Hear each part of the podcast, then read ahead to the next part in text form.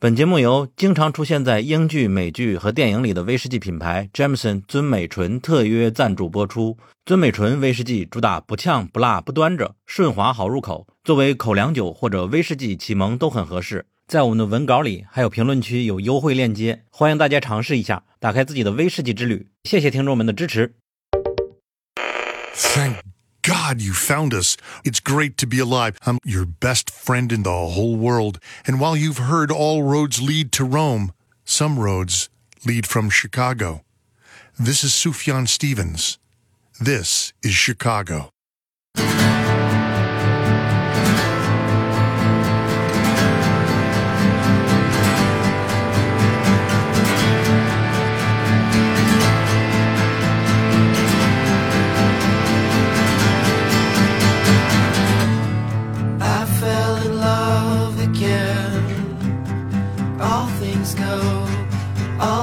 Drove to Chicago.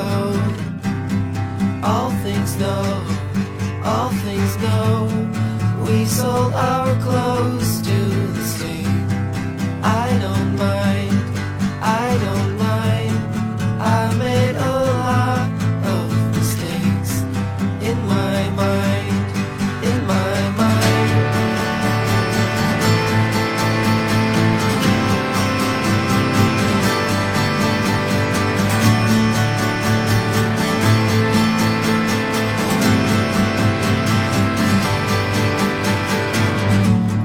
欢迎来到英美剧漫游指南”。英美剧漫游指南是一档什么节目呢？我们好像从来没有介绍过。但是为了活跃一下气氛，今天毕竟是我们的一年一度的春节联欢晚会，所以所以问问大家，你们会怎么介绍英美剧漫游指南是什么节目？问问重启。英美剧漫游指南是一档合家一起听的节目，你可以跟你的爸爸妈妈，可以跟你的弟弟妹妹一起收听哦。这是什么？你不是说联欢会？说的我都信了。衣柜呢？英美剧漫游指南是一档陪伴型节目，英美剧漫游指南是一个巨大的草台班子。陪伴确实陪伴了衣柜，因为衣柜是我们主播里除了我之外听的时间最长的吧。嗯，他当时没有认证主播的时候，早就变成了九十九加。那么，请问图钉，英美剧漫游指南是一档什么样的节目呢？是一档播客节目。对，什么什么节目？对啊，白瑞，你平常在和别人喝酒的时候，你会怎么跟大家介绍英美剧漫游指南？我基本上不跟他们提 我们做播客，蛮多时候别人在讨论，比如说最近呃有什么剧好看啊，或者说有某些剧上了抖音切片，然后大家感兴趣了，我顺便会上去跟他们提一嘴，可以在我们播客节目上面去找一下。那悠悠呢？我有跟我的好朋友说过，他问我们，那你们在播客界算是个什么地位？我说大概算是一个臀部播客吧。奠基人哦，对，你要这么说，我也想起来，我之前的高中同学还问我，就他听播客，然后说问我这是你吗？我说是我。他说你什么时候做的？我说这个你就不要知道。这算出柜了对吧？没有啊，这哪声音出柜啊，这是。算了算了，我已经想好一个英美剧漫游指南可以疯狂涨粉的 slogan 了：找资源上英美剧漫游指南。什么东西天哪！这个好，这个好，有很多人在我们公众号后台 哪里能看？回复剧名，希望求资源。嗯，还是要澄清一下，我们不提供资源，我们只是资源的搬运工。英美剧界的呢，农夫山泉。授人以鱼不如授人以渔。开玩笑，开玩笑，就是英美剧漫游指南从来不分享资源的啊。许多人在公众号里边给我们留言，问有什么剧哪里看，我们都无能为力。但是我相信大家在微博里都能搜到各种各样的字幕组，大家关注就知道了。还可以再加一句，它是一个如果你碰到了剧荒，但是又觉得主流媒体推荐的剧好像有点太烂大街了，呃，你可以收听我们的节目。很精准的一个定位。我是有想到一个比较好的比喻，就是在《苍穹浩瀚》有一季结尾，好像是第三季结尾，他们打开了那个通往其他世界的几千个星域的大门嘛，那个窗口。我觉得我们应该就属于那种通往外面影像世界的一个小小窗口。哇，这么多答案里边，拜瑞是唯一一个正经回答的，恭喜。还得是你。还得是你。好的，好的。那呃，我接下来进入正题。本期节目我们比较特殊，一方面当然是因为我们收到了品牌方的赞助，谢谢我们的金主 Jameson 尊美纯的赞助，让我们主播们可以在春节之前回家之前领个红包了。您很有眼光。另一方面，我们本期节目因为聊的是回归剧和完结剧，所以说和以往是有些不同的。因为它既然有了新一季，就已经证明了自己了，就有固定的受众了，许多人都想看第二季了。它一定有某一些点让观众们喜欢上了，许多人都已经有感情分了。这也是电视剧和电影之间的很大的区别吧。就是我们这次不打算给做一个很详细的一到二十的排行榜，也不会很大篇幅的跟大家介绍某部剧，而打算换个新的描述方式。因为这些剧其实有一个共同的特点，确实是有一种陪伴的感觉，就和许多的播客对大家的作用一样。所以说，这是一个向剧表白的节目。呃，那些追到现在的剧，我们会说说我们为什么喜欢他们，或者曾经哪一个瞬间我们看到了，然后喜欢他了。另外就是有许多剧在去年、前年都完结了，就过往三年是一个许多剧的完结大年。那些完结的剧，我们跟他说一声感谢。哎呀，好肉麻呀！要的不就是这个效果吗？这不是表白。总之，这是一期比较感性的节目了，就很适合我们听众能够倒一杯尊美纯威士忌来听。然后我们把它大概分成了七个类别。第一个类别就是成为经典，就此封神。大家可以想一想这八个字，你会想到什么剧呢？我想肯定会有去年的，比如说对这部分，大家应该很多人是等了很久的，因为我们上期的新剧 Top 盘点里，就很多人在评论说啊，为什么没有我们家继承律师？为什么没有刘人熊家？对，就今天你们想听到的这些，全部都会在这一期。对对对，大家熟悉的都在这里边出现。我们这里边说的不一定是完结剧啊，就是没有完结的。你如果觉得它第一季就封神了，虽然说以后还有好几季，那也可以这么说，后边烂尾了啊。这么一说。图钉，你觉得《权力的游戏》是神剧吗？是经典吗？我就知道你刚才说的那句话 会说到《权力的游戏》。其实某种意义上算吧。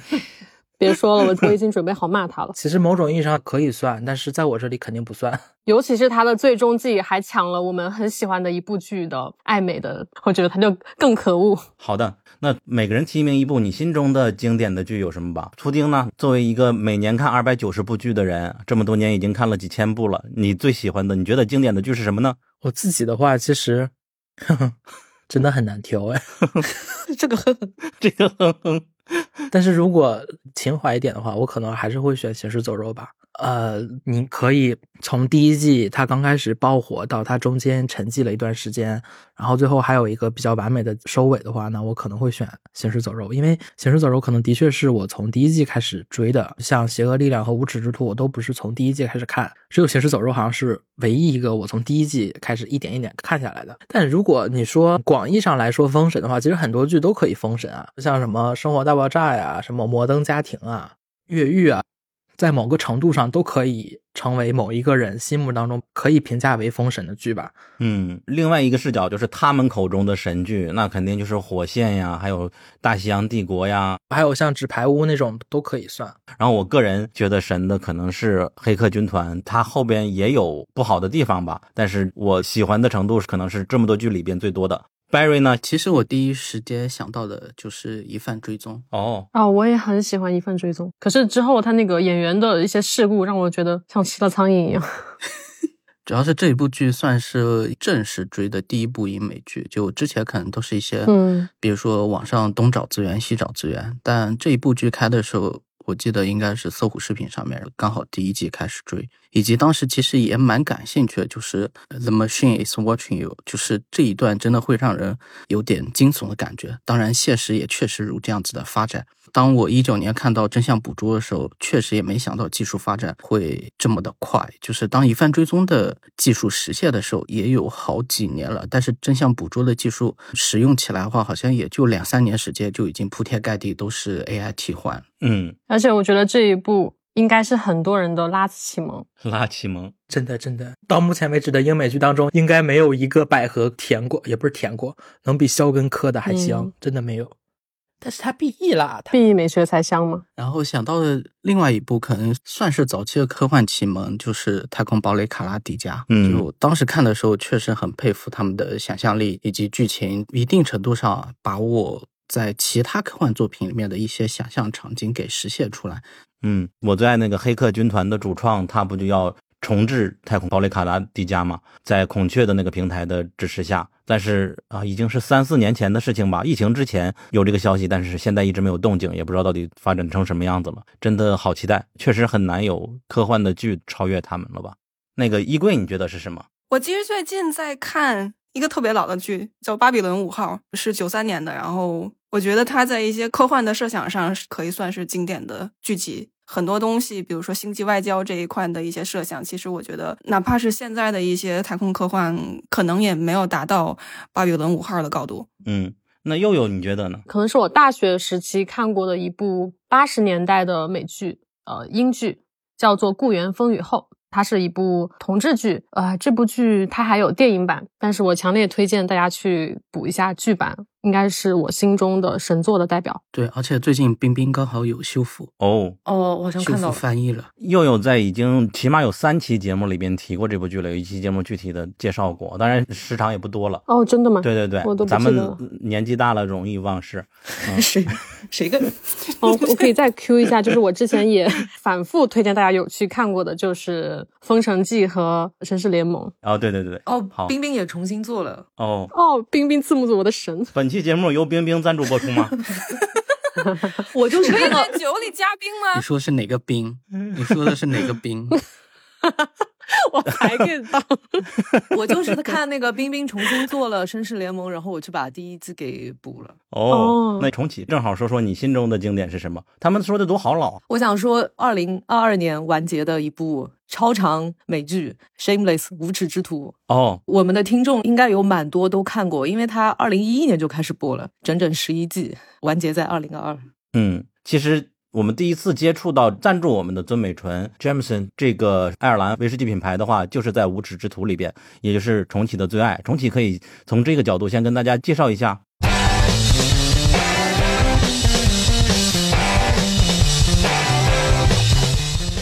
无耻之徒》这个剧故事是发生在美国芝加哥，它讲述了 Gallagher 一家的家庭故事。呃，男主角也就是这个家庭的单身父亲 Frank，他是一个终日酗酒的人，然后每天都会在不同的地方醒来，就完全没有做好一个父亲该有的责任跟义务。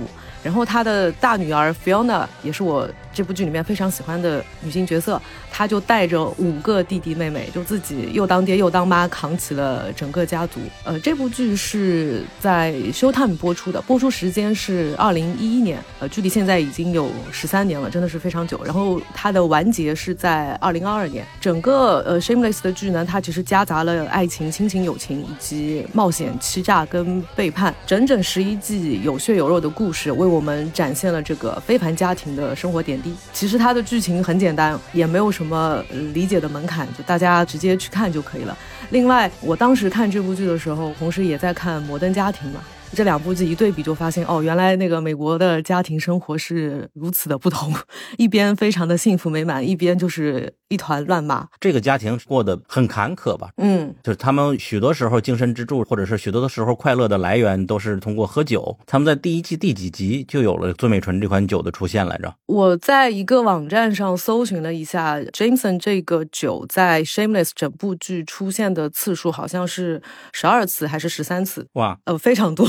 很多时候酒出现的时候，它不是瓶子上的那个 logo 正对镜头的，Jameson 出现比较多，蛮多的人其实是事后会根据它的酒瓶形状以及 logo，以及包括你稍微露出来的一点点小标签的那个颜色，可以去推测出来。因为 Jameson 是一款还是比较大众平民的酒，那蛮多人其实在现实生活当中会把它当做日常的酒的替代。对他们的酒不呛也不辣，也好入口。我记得我们最初问大家有没有喝过尊美醇的时候，Barry 立刻就说好喝不贵，英剧标配。确实，许多英剧里边都会有威士忌，大多数都是爱尔兰威士忌，有许多就是尊美醇嘛。我问了一下重启，重启很直接，第一个反应就是好喝。嗯，香甜丝滑。Shameless 后面三季它播出的时候刚好是呃新冠的时候，然后那个时候不是酒吧都不营业嘛，就很多人都会在家喝酒。我也是那个时候在家里喝尊美醇，然后我就是选了柠檬茶，因为柠檬茶里面有酸又有甜，再加上威士忌，它其实就是在家最简易的一种鸡尾酒的调制方法。对他们还有其他的口味，比如说 IPA 就特别适合啤酒爱好者入门，也是 Barry 早期很喜欢的一个风味嘛。说起来，我后面去发现有个很好玩的一个小趣闻，就是最喜欢 Jameson 的明星其实是 Rihanna，她最喜欢的就是 Jameson Whisky，然后加生姜调制出来的饮品，每次吃饭都会喝。哦，因为他们相当于整个酒在储存的时候，然后会放在那个橡木桶里面进行一个封存。然后我有看到它有一款过了 IPA 桶的，IPA 就是精酿的一种风格。因为我当时在喝精酿的时候也喝 IPA 比较多，然后当时是出于好奇去买了，确实是有跟 Original 有一些不一样的风味差异。如果喜欢喝 IPA 风味的话，再去喝 James 这款 IPA 桶的时候，整个的感觉就会非常清新。对，Jameson 是世界销量第三的威士忌品牌嘛，它也是世界排名第八的烈酒品牌。他们的品牌个性是一个无所畏惧、不端着。实际上我，我一看到这两句话，就有点想到了无耻这个感觉。我们每次就是讲到酒的时候，一般时候都会去想，哎，酒到底是嗯，在生活中的作用是什么？嗯，我觉得有的时候它可能是放松精神，有的时候可能是纯粹的一种消遣。那在《Shameless》这部剧里面，我觉得酒精的作用是，呃，可以分散我们对恐惧的注意力。《Shameless》虽然是一部家庭日常的剧，但是每个人都是挣扎在贫穷困苦的这样的生活里。嗯，生活每天会出现一个又一个巨大的难题，你就会觉得 Gallagher 一家一直生活在水深火热之中。对我觉得可以用“水深火热”这个词来形容，一点都不夸张。可能你过了今天晚上，你可能没有钱交房租了，你第二天也许就面临着被房东赶出家门这样的危险，或者就是。你还在假释中，但是不小心丢掉了工作，那你明天的饭钱可能都没有着落，是这样的一个生活状态。那我觉得《Shameless》里面为什么有这么多大家在酒吧或者是在自己家里喝酒的场景？我觉得是因为在你没有办法解决难题，或者说是暂时还没有找到解决办法的时候，酒精是可以分散我们对恐惧的注意力。然后这个是我觉得酒这个东西在《Shameless》这部剧里面的一个作用。那再回到我前面说的，《Shameless》它是一部非常家庭的日常剧，它和我们之前节目中提到的一些科幻题材的这种高概念，比如说像我们以前大家都很喜欢的《暗黑》，以及它也没有这种政治剧的一些鲜明的社会议题，它只有一些非常充沛的家庭生活细节和动人的人物故事。这也是为什么我从二零一二年开始看这部剧，可以一直看到了二零二。二年，他真的非常好懂，就像 Jameson 尊美纯的品牌理念不端着。我觉得大家其实面临生活的时候，都和 Gallagher 家族是一样的，大家都不用在 生活面前端起任何的架子，你只要去好好生活就可以了。嗯，其实 Shameless 算是群像剧吧，它每一个角色也是偏成长型的，就是可能第一季开始每一个角色，他到结尾的时候。都会呈现比较大的反差，像菲奥娜，其实在第四季、第五季的时候也出过错嘛，就是很难想象前三季那么能支撑整个家的大姐会突然在第四季堕落成那个样子。但是你看到后来，她和纯哥 Lip 深入的去聊天，解决了一下自己的问题之后，她到后来在她离家之前，她对整个家的付出，就是大家都是有目共睹的，包括像伊恩他。本身作为一个双向情感障碍的患者，然后他和 Miki 之间的感情前半段也并不是一帆风顺，但是他后半段好一点了，超虐，这两个人哭死我。前半段比较虐，我觉得后半段还可以。还有包括像那个卡尔，卡尔对他是老几来，老五还是老四？他其实不也是成长型的一个角色，所以我觉得其实你看到后来，你会觉得你好像是陪着这些角色从。很小的时候，然后长到了现在这个样子，其实对于我来说，差别最大的是伊尹。伊恩真的第一季和最后一季简直就是判若两人。我操！啊，是的，对他第一季我记得刚开始的时候就是一个小孩嘛，然后脸上还有雀斑，中间还也不是说兼职去歌坛，是演了个小丑。是的，而且那个 Debbie 一开始也是个小女孩，谁能想到到最后她都有个女儿了？天！对，Debbie 也是刚开始无条件的唯一一个信任 Frank 的人。结果被 Frank 多次打击之后，终于也认清了现实。在菲奥娜走了之后，担负起开始照顾整个家。虽然照顾的偶尔也是鸡飞狗跳的，但是最起码人家照顾了。所以其实 Shameless 到结局的时候，在 Frank 离开，他坐在那个椅子上飞天。哎呀，这个词儿怎么这么好笑？啊，是的，是的，就是这个场景。对，飞天的时候，他低下头去看，感慨他可能。这一生并不是很成功，但是他的孩子很成功那一段，我觉得还是很催泪的。虽然他不是一个好爹，已经烂到了极致，但是看到最后还是有一点点泪目的，所以我觉得也是一个比较完美的一个结局吧。嗯我看你们说十二年这种成长的话，那 Leap 熊家餐馆的男主他是从这个剧里边发迹的吗？是对哦，我也看到群友说有点养成系的感觉，在熊家餐馆里做了男主，后来他又、呃、拿了金球奖，以及代言了 CK 内裤，并被 其他角色嫌弃。嗯，然后去年实际上我还看过一个电影叫做《幸运饼干制作中》，都很棒。对，他在《Shameless》里面这个 Lip 的角色，我印象中是相当有人气的，就好多好多人喜欢他演的这个角色。然后大家都叫他咱们蓝领自己的甜茶嘛。啊，对，就是这个事儿。昨天我去我去看电影的时候，就贴片广告就是他那个内裤广告。哦，然后我旁边有个男生问问他女朋友：“这是甜茶吗啊，天呐，哎呀可以可以可以可以。，Jeremy White 出息了。大可不必。OK，那下一步就是依然是属于成为经典就此封神这个栏目里边的下一部剧。那如果回到二零二三年一提神剧，大家可能想的第一部剧就是我们要聊的《继承之战》了。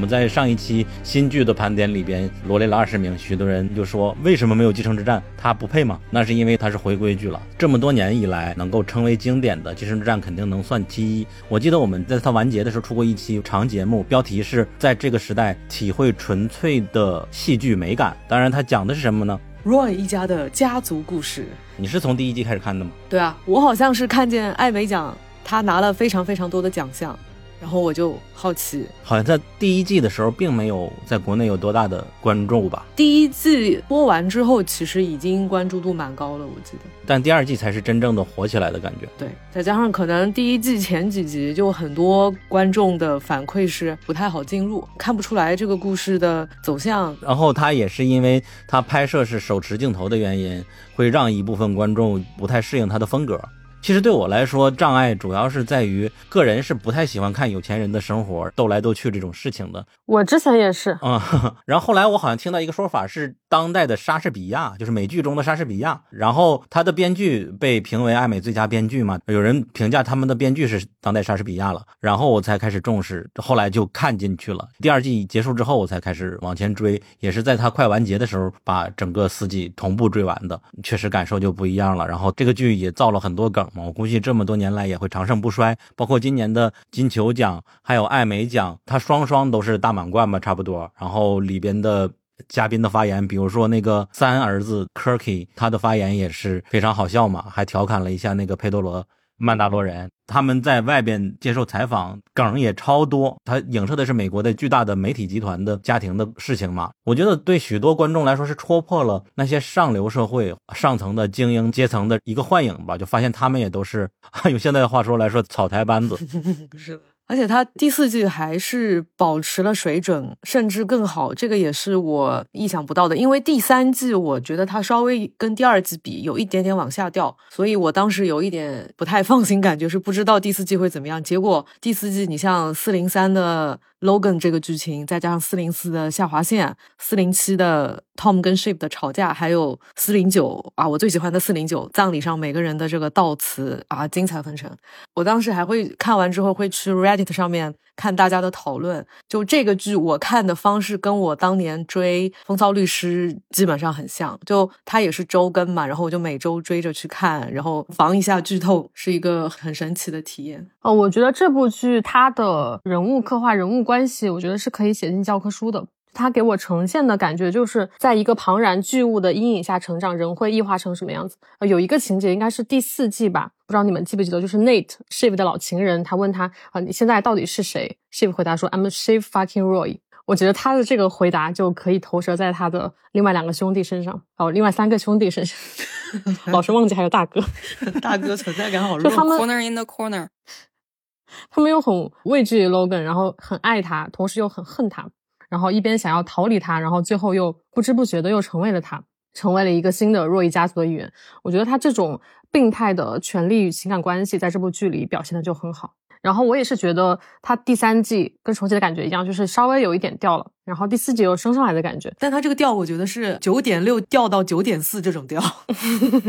你说不是全有第一季调到全有最终季是吗？对，它是小调高水准之上的那个调法。就是我们前三季的时候，其实我一直在等待沙翁的感觉，就是一直在等待一个 Candle 或者谁来完成一个非常古典的、非常有象征意义的弑父这么一个情节，就一直在等待那个比较血腥的戏剧化的时刻。但是这个剧到第四季，它又给了我们一个非常反高潮的结尾，我觉得甚至是非常荒诞的结尾。但是我觉得这个结尾是很神的，并且非常有现实意义。就是这个大象倒了之后，并不是说底下的这一窝小的去分食它啊，事实上就是它的这个遗体都会压垮所有人啊。当然，现实世界有时候会更加有戏剧性，因为现实生活中的传媒大亨默多克，他在去年九十二岁的时候迎娶了他的第五位妻子，然后他说：“这是我的最后一次婚姻了。”嗯，会有人信吗？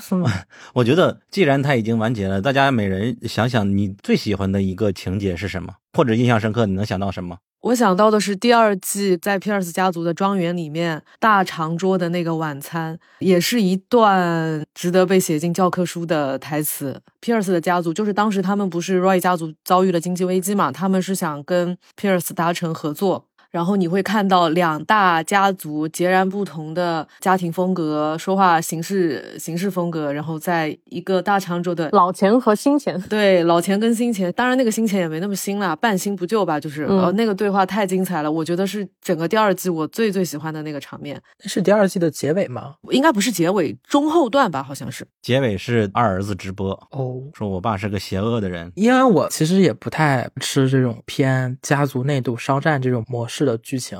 我刚开始为什么他第一季我不太喜欢看，原因有两个，第一个是和小鸟刚才提过的是一样，因为我不喜欢手持镜头，我看起来太晕了。还有一个是当时他是和黄石前后脚播出的，我当时更喜欢黄石，因为他俩的模式给我感觉有一点点类似，只不过继承放到了现代，然后黄石放到了西部，类似于像草原那种感觉的，就是乡下村里的那种感觉，所以说我更喜欢那一个。突然想到了，就当时我们还评了三个商战剧，黄石啊，还有另外那个叫什么来着？亿万，亿万，然后继承。当时完全没觉得他有多厉害，后来才知道那两部剧到不了史诗的级别吧。我印象比较深，我说葬礼之后，他们看那个从来没有见过的那段视频的那一段，除了是老人家唱歌之类的那些行为让我有些意想不到，还有就是他和 Kelly 是真的可以很亲密的，就是坐在呃一些家庭成员面前的。然后，尤其是在结合之前老爷子去世的时候，凯莉被扫地出门这两个场景，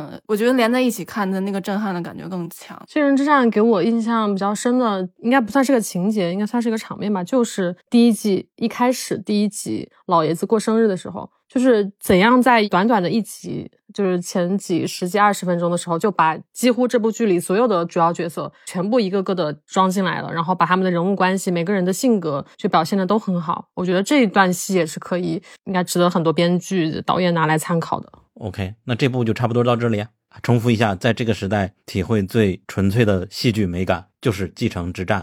呃，我这两天和质子聊微信红包封面的时候，就我们可能会制作一个微信红包封面是有关这个剧的，欢迎大家在我们的公众号看我们的最新文章就知道了。接下来就进入一个特别的环节。每年大家也都知道有三个比较重要的奖项嘛，给英美剧来颁奖。第一个是金球奖的美剧板块，第二个就是艾美奖，第三个就是英美剧漫游指南今年新出的这个奖嘛。那我们为我们觉得值得受到关注的，并且没有得奖的剧来颁个奖，你们觉得应该是什么？最佳陪跑奖，艾美垃圾，最佳陪跑奖。然后我们也知道，风骚律师他的终身成就就是在艾美奖里边五十三题零中，无论是演员还是剧本，还是最佳剧集，还是技术奖都提名过，但是从来没有得过奖。对，嗯，哪怕我们的主演鲍勃出事了嘛，还坚持演出，也没有给一个情分奖，所以说他也变成了有史以来提名最多并且没获奖的剧。强烈谴责艾美。所以说在此，我们为了这个剧单设一个奖项的话，成为全球第三大英美剧重要奖项，那它应该叫什么名字呢？无冕之王奖。叫金什么奖呢？金陪跑。我已经想好了 The King That Never Was，，The King That Never Was 还挺好玩的。金颗粒奖，因为在其他地方颗粒无收。金克拉奖算了。那如果是《风骚律师》剧情结合的奖项呢？你们会觉得叫什么金什么奖？我们的群友已经想到名字了，说金瓶塞奖。哦，为什么？嗯，你不记得了吗？记得记得，金瓶塞就酒瓶塞嘛，Kim 和哦，那个东西对，和嗯 Jamie 一起去骗人的时候，然后赢得了一个战利品，那个瓶塞嘛。我刚才突然在想，如果继承这一季不是最后一季的话，他如果还有一季的话，那今年的艾美会不会就颁给风骚了？可能性很小。想想就好。其实我觉得他倒不是输给继承让我很难受，这个遗憾不是说嗯你要么拿律师和继承比，你根本就说不了谁比谁差嘛。就是他是五十三题零中，对啊，这个记录实在是我觉得有点创到我了。他连《权力的游戏》都输了。去年的最佳男主是不是颁给了《鱿鱼游戏》的男主，没给他？当然，它是一个系统性的问题，因为艾美奖它就不是一个评剧好坏的奖项，它还有很多公关在，以及那些评委到底看没看怎么样的投票机制，也有一些文章或者是博客聊过。嗯，呃，我需要补一下，这还有另外一个奖项是我原创的，它就叫金奖，也就是 Kim 奖，因为 Kim 是我们的女主。行，第一届金奖金金奖 Kim Kim 奖哎，呀，你果然是这个烂梗，哎呀，真的是跟我猜的一模一样，哎，不愧是你。我觉得律师他一五一六年前两季的时候，他输给全游的五六季，我觉得也就算了。虽然我很讨厌全友的后面五六七这三季，我都很讨厌。但然后一七年是《使女的故事》第一季嘛，这个在我心里是比较实至名归的。但是，一九年输给全友最终季是什么意思？谁来给我解释一下？就这个是我过不去的一个坎。所以刚刚小鸟说他因此他讨厌继承啊什么，其实我觉得继承在我这里都没有全游最终季可恶。嗯，继承不可恶主。要是当时还有好多人洗白，说这个 Outstanding Drama 这个奖奖励的是整部剧的水准，那不更好笑了吗？不是。主要是你前几季你该表彰都表彰了，为什么还要综合全季去评奖呢？这就很不合理了。而且律师当时一九年第四季，我觉得这个是他最有机会也最值得的一季。因为当时第四季的剧情就整体就是吉米的人格发生了巨大的转折嘛，然后 Saul Goodman 正式诞生，吉米和 Kim 的人生选择出现了巨大的分歧嘛。我觉得这一季的剧情是在他整季整部剧当中都是非常牛的一集，然后就很可惜的输给了全游，然后后面这几年就基本上都是继承天下了。嗯，啊、我觉得虽然他在艾美这里颗粒无收，但肯定是无数观众心中的无冕之王。嗯因为它确实，我们之前也讲过嘛，确实是代表了英美剧黄金时代最高的工业水准。不管是它制作层面、故事层面、演员表演，还有镜头调度啊等等，很多都是可以写进教科书的。很多情节都是值得拉片反复欣赏的。我们这一期很多教科书，然后我觉得它还为我们贡献了这么多年来小荧幕上最特别的一对 CP。啊，虽然这点我们也是说过很多遍，并不是说大家有多么爱磕这对 CP，我觉得恰恰相反，就是其实我们很多观众是认为 Jimmy 是配不上 Kim 的。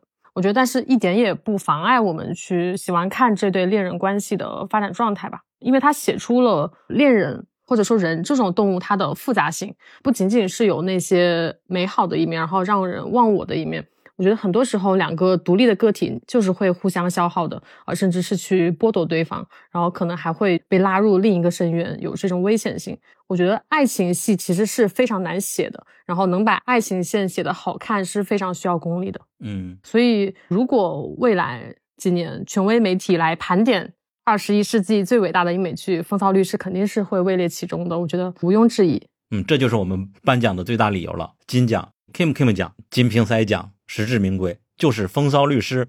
You have no idea what's going on. You're a teensy tiny man in a teensy weensy little bubble. Oh, Jimmy. Oh, don't you fucking oh Jimmy me. You look down on me, you pity me. Walk away. That's right, Howard. You know why I didn't take the job? Because it's too small. I don't care about it. It's nothing to me. It's a bacterium. I travel in worlds you can't even imagine. You can't conceive of what I'm capable of. I'm so far beyond you. I'm like a god in human clothing. Lightning bolts shoot from my fingertips. 好，那我们就进入下一 part，叫做恋恋不舍，完美收官。 不一定达到神级的那种感觉，但是它非常完美的完结了，这几季都很棒。have our big feelings together, say goodbye to this thing that has changed all of our lives. It was it was the perfect way to end. Thank you and good night.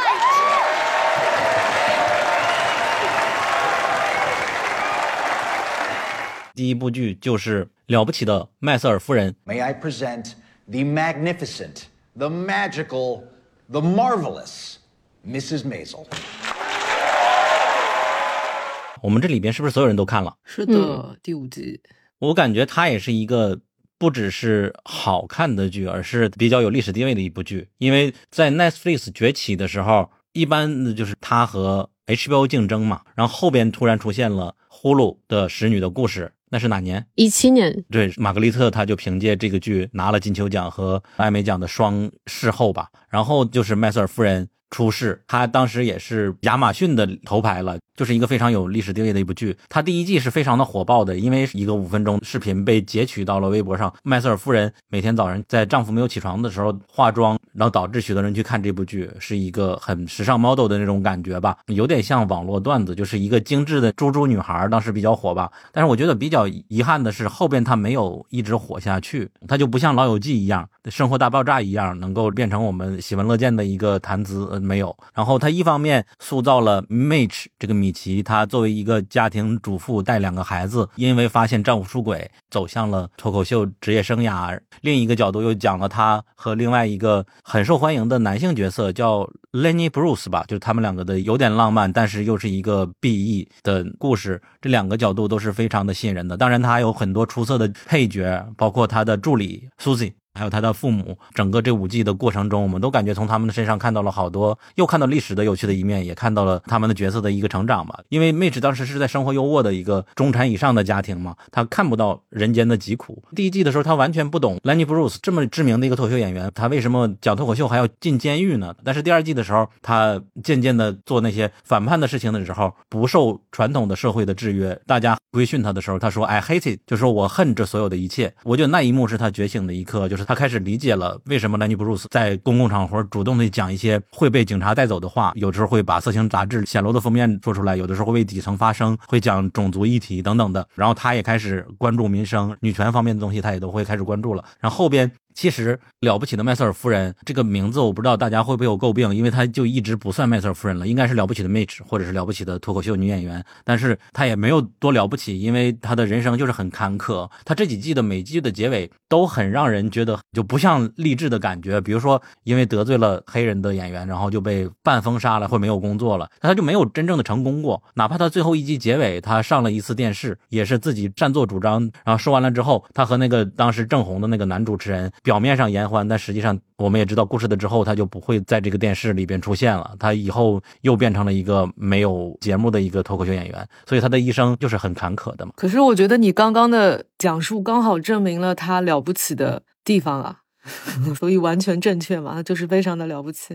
我觉得他第二季跟第三季的时候，中间的有些剧情稍稍有点瑕疵，就是他重新跟前夫在一起，哎，忘了是在一起还是发生了关系，以及我记得第二季还是第三季的时候，Lenny Bruce 这个角色几乎没有任何的故事发展。然后第四季跟第五季的时候又回到了最一开始的水准，特别是第五季，就是最终季的时候，第六集的 Susie 的这个吐槽大会，然后第九集麦瑟尔夫人在 Gordon Show 上面这个四分钟的单口表演非常精彩。还有他的父亲从一开始竭力反对女儿去从事单口喜剧这个职业，到最后他其实开始反省了自己。对，所以我觉得第五季的这个结局真的挺不错的。嗯，像《曼瑟尔夫人》这种类型的剧，它又不像是那种情景喜剧，可以随时随地单独挑出来一集，我想看就可以看。它这种本身技术就比较长，再加上它又有一个前后故事的相关性在，然后你说我隔段时间再拿出来看，如果我前面有一集不看了的话，或者是隔的时间太长我忘了的话，那我可能就不会继续往下看了。我为什么不去重新挑一个新剧从头开始看的？所以这也是为什么这几年回归去，除非那种特别特别优秀，如果不是那种关系的话，那很难保持它首播时候的那种人气和热度了。嗯，不是肥皂喜剧嘛？尤其是第四季，我对它评价是第四季最好的，就是它超越了某种喜剧的框架，就像正剧一样了。第五季其实有点为了告别，把一切都安排的圆满了，比如说让他和兰尼布鲁斯有过一次相遇，父母的和解。终于在电视里边发挥了热。我很喜欢他跟 Susie 这个结局，我觉得他跟 Susie 这个结局真的挺好的。对，时间跨度，他们俩不联系了，然后后来又打电话，然后又互相帮助。虽然说我们当时掰了，但是还是朋友。磕到了，磕。然后苏子也因此提名了最佳的女配角嘛，艾美奖的。好的，那我们就进入下一部剧《足球教练》，交给衣柜来说说。足球教练这一季终于把很多角色的角色弧都写圆满了，而且各得其所。而且因为这也是一部着重去描写角色之间人际关系的那种喜剧嘛，它首先并不否认那些病态人际关系的存在。就相比这么多的丧喜剧，它其实更多的选用了那种很阳光的方式去描绘的。所以我觉得，至少在这样的一个喜剧创作环境底下，它是一个很难得的真的欢乐喜剧。苹果刚推出原创电视剧的时候，投了好多钱给巨型的明星嘛，比如说《海王》，但那些剧都没有水花，反而《泰德拉索》这个剧突然就火了。一些奇妙的原因，好像是所有美剧里边一个治愈的存在吧。心理题材剧，巴拉奏其实一开始吸引我的就是它的设定。之前可能会觉得现实当中应该不会有，直到后面发现确实现实当中比这离谱的事情更多。就很多时候你会发现，就确实会有由不专业的人，然后来带领一个专业性比较强的一个团队。那不管是游戏还是影视公司，还是说科技公司，都有这样的一个情况出现嘛。最主要是它的剧情还是比较讨喜的。泰达索是为数不多几部，就是你可以从头笑到尾。整个观感会非常好，尤其是加上在经过疫情之后，大家确实是需要一些简单纯粹的欢乐。只是可能因为我平常确实不怎么接触足球，整体的观感肯定是没有像其他一些足球主播一样代入感会更强一点。在我看来，它不像一个足球题材剧，因为我是完全看不懂足球的人，我平时根本不看球，但是一点都不影响我看这部剧。我觉得它就是一部心理治疗题材剧。然后我想说一下 Ted 这个角色，这个是我觉得近几年小荧幕上最有难得的角色之一。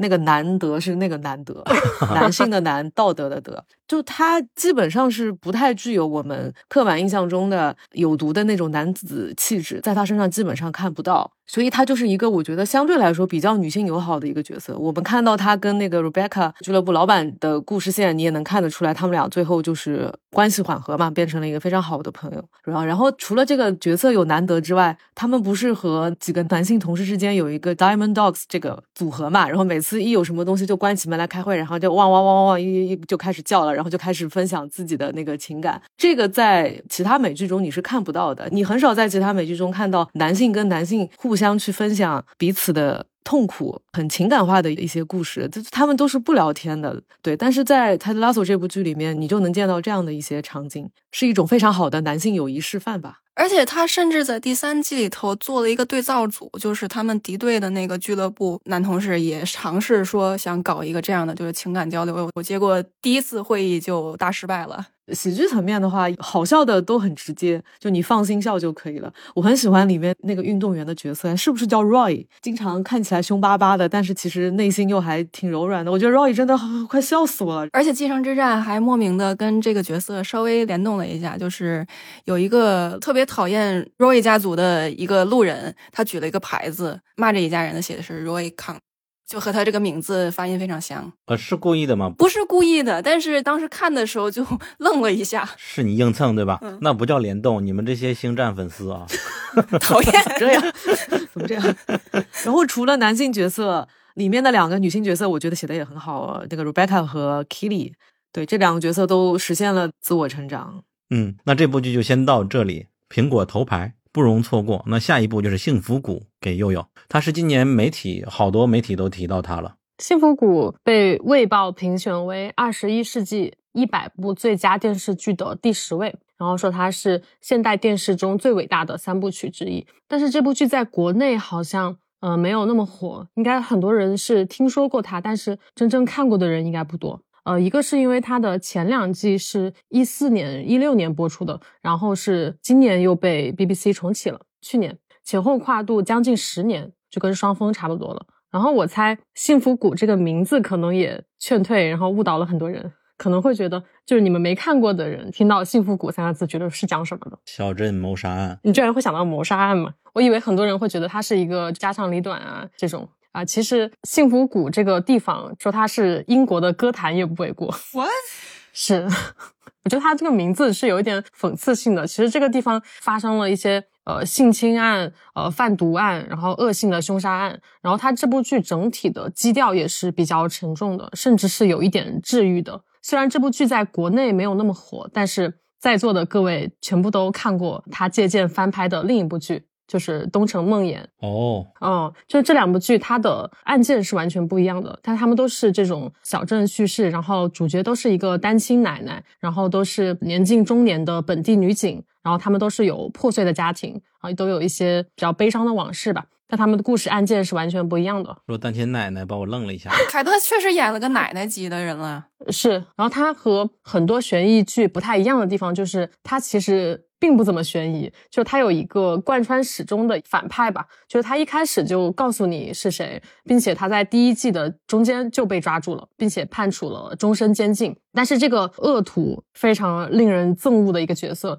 他带来的这个阴影还是笼罩在这个小镇，然后整个三季下来，就还是不断的去纠缠主角 Catherine 和他身边的这些人，甚至是在后两季，他还和其他的案件关联在了一起。其实这部跨度十年的剧，我现在看下来就觉得它也不是完全没有缺点，因为它的某些角色看的是让人非常生气的。然后包括他还有一些角色去拉郎配，我不太喜欢。但是看到最后，可能会对剧中的人物的选择有不一样的理解吧。包括他有一些情节，比如凶手在法庭上众目睽睽之下越狱了，我觉得现在看来也不是很经得起推敲，很歌坛。所以 好荒诞。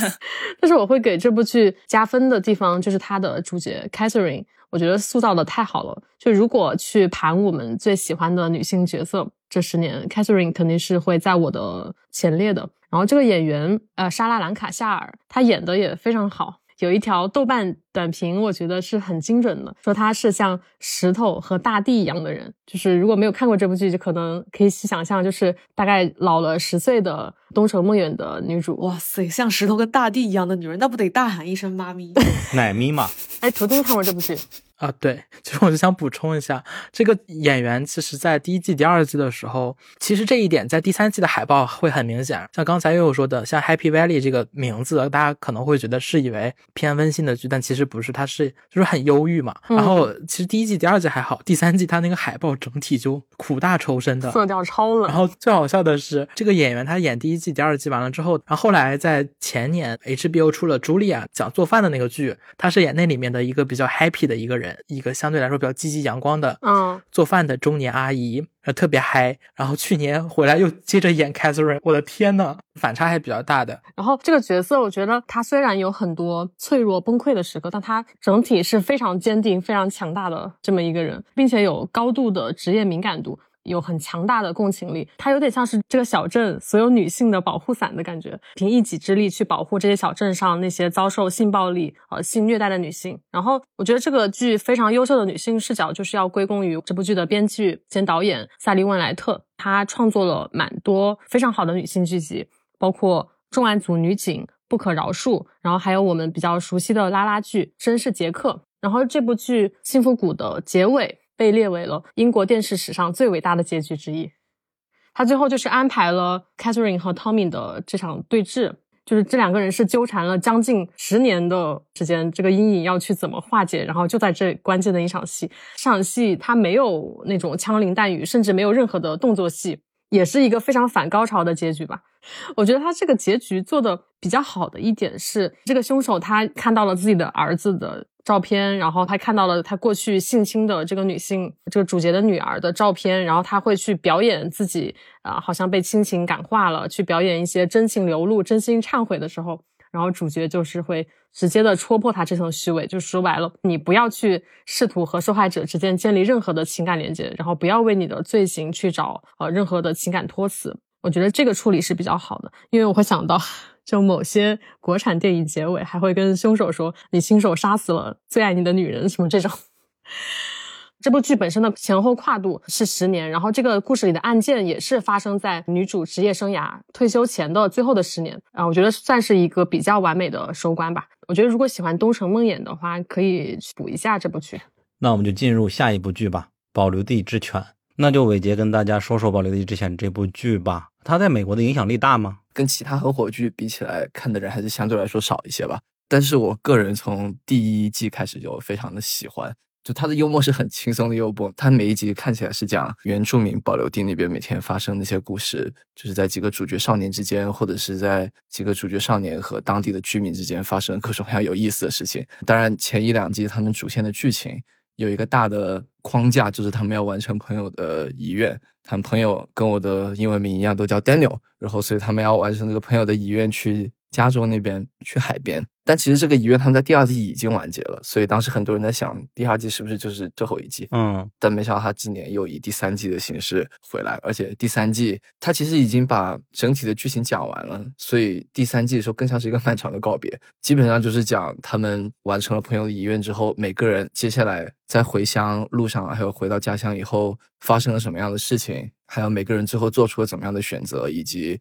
这样一个原住民社区，他们最后又处于一个怎么样的状态，以怎么样的姿态往前走。它的很大的一个特点是，它把喜剧跟感人的成分融合的特别好，但是不会让你觉得做作。当然，我能理解很多人可能会觉得，因为题材啊或者文化原因，不一定会对这部剧那么感兴趣。但是我是真的非常推荐大家去尝试一下，我觉得你看了以后应该会喜欢上它。你觉得它算青春片吗？不算。哦他讲的很多内容其实很沉重，就他们不算年轻人交朋友之类的。哦，他们是年轻人，但是整个剧的剧情不是青春剧，因为它涉及到了很多他们和大人之间的互动。它里面讨论问题包括有原住民群体里面的贫穷，还有说青少年的心理健康，还有当地的犯罪问题，甚至第三季出现了外星人，你敢相信吗 What？所以这是一部非常非常跳脱谈论的话题非常非常多的剧。那这是想象中的外星人吧？嗯，你也不知道，他外星人出现的场景是一个他们上一辈的角色年轻的时候在嗑药的状态下看到的外星人和 UFO，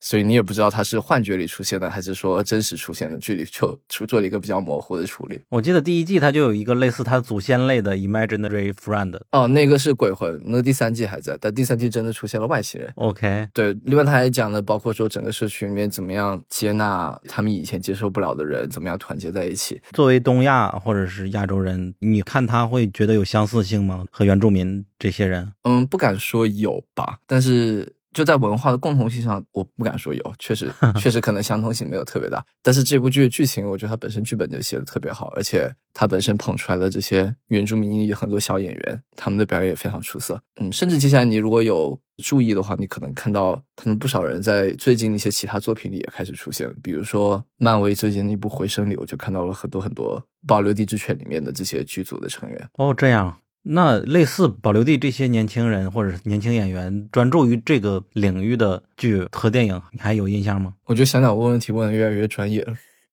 对，不愧是做博客做了四年，天哪经验值经验值一直在涨。呃，伟杰越来越会夸人了。我一直都很会，不是今年才突然会的。哦你刚问我有没有类似的剧吗？嗯，在我印象里没有，有一些其他的讲也是讲跟原住民剧情相关，比如说像前几年的有一部好像叫《Dark Wind》，那一部是讲跟原住民相关的凶杀案的一部剧。嗯然后当然还有《花月杀手》这部电影，大家也都知道。但是如果是说完全完全相同的题材，这应该是目前市场上唯一一部。对，而且这样一部作品，我说实话，我不知道以后还会不会再有。大家走过路过不要错过。所以这就扣到我们这个题了，因为我们把保留地之犬放在我们那个分类的类目名字叫做“恋恋不舍，完美收官哦，在我看来，确实是完美收官，他担得起这个名号。我当时第二季看完，我觉得第二季的结尾，他们完成遗遗愿的时候，已经是一个让人感动、非常高潮的一个结局。所以我其实一开始看第三季的时候，我会在想，他还有什么办法可以再让观众感到惊喜？但是没想到他真的在做出来了。他切入的方式就是，就他开始更多的讲，不是这几个主角，是保留地里面的长辈，他会去讲他们的一些背景故事，他们年轻的时候故事，还有他们年轻的时候故事怎么跟现在的他们联系到一起，甚至他还讲到了他们的长辈的长辈，也就是他们的爷爷那一辈又发现了哪些故事，然后这些故事跟这几个主角的历险在这一季有所联系，而且这一个联系是直接联系到最后他们大结局。最后大结局，他们就通过保留地里面一个长者的葬礼为一个契机，就把整个社区连接到了一起，并且它会让你觉得这个葬礼不是结束，而是一个对未来新的开始，真的好棒，越想越觉得棒。”。就是塔岛的剧，我们也看了好多了，包括电影，他就是一个想象力很丰富又很有自己独特幽默的人。就他和原住民有什么关系吗？呃，他没有，所以我还是要再纠正一下，他不是这部剧的主创。哦但是这部剧的主创确实是原住民，包括他剧组里很多成员都是原住民。比如说我之前给你推荐过 The Watch 那个 podcast，嗯，他们已经邀请过那部剧的主创去他们的节目里采访过，至少有两三次了。他们就有谈到，他们很多故事都是根据剧组里的编剧结合他们自身的一些经历写出来的。嗯比如说第二季有一集讲的是其中一个主角男孩，就因为一系列误会被短暂的送到了社会福利领养系统里面，跟一些其他的一些孤儿一起生活的故事。这其实是因为他们剧组里有一个编剧自己年轻的时候就是在 foster system，就是在这个领养系统里面有过生活的经历，他是结合自己的经历写出了这样的故事。嗯，塔岛他同时也是新西兰的原住民后裔，虽然说不是美国原住民后裔。哦，还有这样一层。我去年也看了一个印象深刻的呃原住民相关的电影，叫《尤里卡》，挺喜欢的。呃，其实我最好奇的是伟杰，你好像对他有私人感情，我不知道来自哪里。呃，我我有些不同意，我不觉得是私人感情，我觉得是这部剧真的 本身质量特别的优秀，它会让你觉得特别的真诚。好，那就进入下一步，大哥大姐没出息，衣柜。这部剧它一直的主题都是讽刺娱乐产业内部的乱象嘛，然后因为也是受到了新冠的冲击，所以这一季的主题变成了一个后新冠时代的乱象。哦，对，然后我们在那个半年盘点里其实提过这部剧，然后说到了一些比较具体的情节，就是大姐大哥这两个人，他们两个就是那种非常典型的有冒名顶替、综合征心理的，既渴望说成为更成功的商人、艺人。但与此同时，又经常觉得自己不配得到这些成功，就是努力与不配的这个心理之下，其实就展现了很多他们身边娱乐圈乱象的有一些非常夸张的表达。而且这个剧去做榜单的榜单的时候才知道说，哦，这是最后一期了，因为他最后一集的结尾其实非常的突然，大姐。接到了一个电话，然后很明显，她在这一季让她很受挫的事情上面突然得到了一个认可，那说明就是他后面还会有更多的故事嘛？可能在比如说作为商人或者作为娱乐圈经纪人，他有了一个新的职业发展的可能。但是这个就是整个剧集的结尾了。然后其实细品的话，也是一个很恰到好处的结尾。对他当时季中变剧中的消息其实有点突然，但是你结合这个剧它本身讲的内容再去看这个消息出来，还挺讽刺的。而且我之前好像是在微博上刷到过，说好像他们的主创内部有些什么问题啊，才导致他剧中的。所以就结合这个剧本身在讽刺一些好莱坞的一些乱象，用一种很夸张荒诞的手法去讽刺，然后你再结合它因为主创的一些原因导致这部剧直接被砍，就显得更讽刺吧。所以说，你们最喜欢这部剧的点在什么地方？我的视角就是，如果你不爱吃娱乐圈的瓜，但是又想体会到吃瓜的乐趣，可以看一看这剧。对。可以这么说，就是你不想看那些冷冰冰的文字描述瓜，你可以直接看真人表演的瓜。好呀，那进入下一部剧，也是去年完美收官的《巴瑞》第四季，它是比尔·哈尔德的一个自编自导自演的剧吧。比尔·哈尔德是 S N L 出身吧？嗯，然后我会把他和《伦敦生活》的菲比来类比，就肯定不能完全比得上人家天才菲比。我觉得听众可以去直接看一下他第二季的第五集，它是一个非常有意思的一个单集，不需要有前情。然后他是一个想去做演员的杀手嘛，就但是他在接受了一个任务的时候去杀掉一个人，他不想杀这个人，去这个人家告诉他我可以放你走，只要你去某一个地方安生就可以了。然后遭遇对方反过来殴打他，对方是一个我靠满屋子全都是跆拳道的奖杯的一个 武打大师吧类似，然后他就没有办法，这种剧情突然就展开了，确实把他打倒了之后，突然门推开了，然后家里有个小女孩出现了，原来他还有个女儿，那个女儿也穿着跆拳道服装，比老爸更强。对，而且他就像一个小金刚狼的那种感觉，趴到地上像一个小狼孩一样的角色和他打，整个这一集就是一个非常荒诞无厘头、没有多少台词的一个故事。我昨天又重温了一下，非常的好笑。我也意识到他除了自编自导自演，这个自演他还有动作戏，没想到他是怎么锻炼出来的。然后他是一个参加阿富汗还是海军陆战队退役后，对对对，总之是参军的一个人，他有 PTSD 嘛，见证了自己的战友的死亡，回来没有工作，变成了雇佣的杀手。然后同时他阴差阳错的去了一个教表演的教授的，上了他的课，想要成为演员，在里边认识了一个女学员，就是这这种反差感就是非常的好笑的。S N L 的风格大家也都知道，他的反派角色也很有意思，里边的啊另外一批黑帮以及俄罗斯那边的车臣组织的人，那个人也特别好笑嘛。里边的许多设定我印象深刻，比如说你要雇佣杀一个人，甚至有一个 app，那个 app 里面就像我们国内的那些 app，你可以 给他约到什么时候、什么地点，指定去杀人，杀的不好你还可以评分撤销，呃打一星。大众点评。对，我觉得这部剧作为一个黑色幽默、黑色喜剧嘛，它一开始喜剧的感觉是多过黑色的。然后举个例子，就是你刚刚提到的第二季的第三集还是第五集，就这集是让这个收视整个就是暴增出圈，完全就是 Bill Hader 他放飞自我玩疯了。但是你越到后看，就是其实你会发现这部剧它是越来越黑色了，看到最后会意识到黑色才是这部剧的底色。然后主创 Bill Hader 他上节目的时候说，全游的主创看了他这部剧，说我从来没有看过这么 dark 的剧集。你好暗黑，是从 DC 宇宙来的吗？因为看前两集的时候，我只是觉得说 Barry 这个角色他一边当演员，然后一边当杀手，这个双重身份的设定嘛，只是觉得蛮有趣的，然后非常有戏剧性。嗯，但是没有想到他后面会花这么重的笔墨去探讨这个角色的心理困境、精神障碍这些。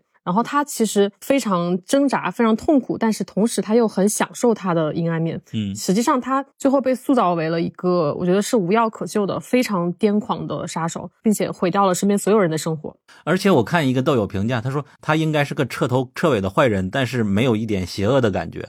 就你看他一脸迷茫，他那个眼神，就感觉他一切都深陷到一个虚无之中。嗯，我们要理性的来说，他杀了好多人，有许多都是 cold blood 来杀的，但你没觉得他有多邪恶？对他经常表面很平静的盘算一些很疯狂、很邪恶的事情，就是在平静的发疯。我觉得非常符合我们现代年轻人的精神状态。然后，这其中很多角色从第一季到第四季，见证了一个全员喜剧人变身全员恶人的过程。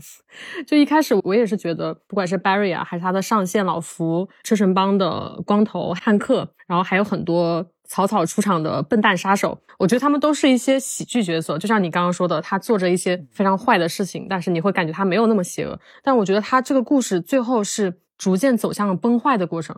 我甚至到第三季结尾，在想要不要去杀他的老师的时候，我觉得有一点当年看《绝命毒师》的感觉，哦就是老白最后也无法去自控了。呃，但是我觉得，就是这一切黑色的部分，在我这里成立加分的前提，就是《Barry》这部剧，它首先是好笑的，嗯，这个是非常重要。就是哪怕是大结局不太能剧透啊，不算是 happy ending 的大结局，我觉得也是独有一份荒诞的幽默，我觉得是非常高级的。而且大结局还挺纯爱的。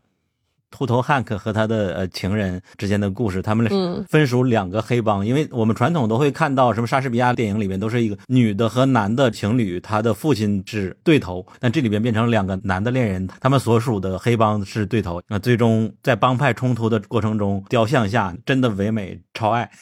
而且他们这里面的黑帮，我觉得蛮有意思的。他们的组织框架，它有点像是一个公司，然后它有很明确的上下级的区分，然后甚至会派 Barry 这样的一个非常有经验的外包杀手来给公司内部的这些新手杀手来培训。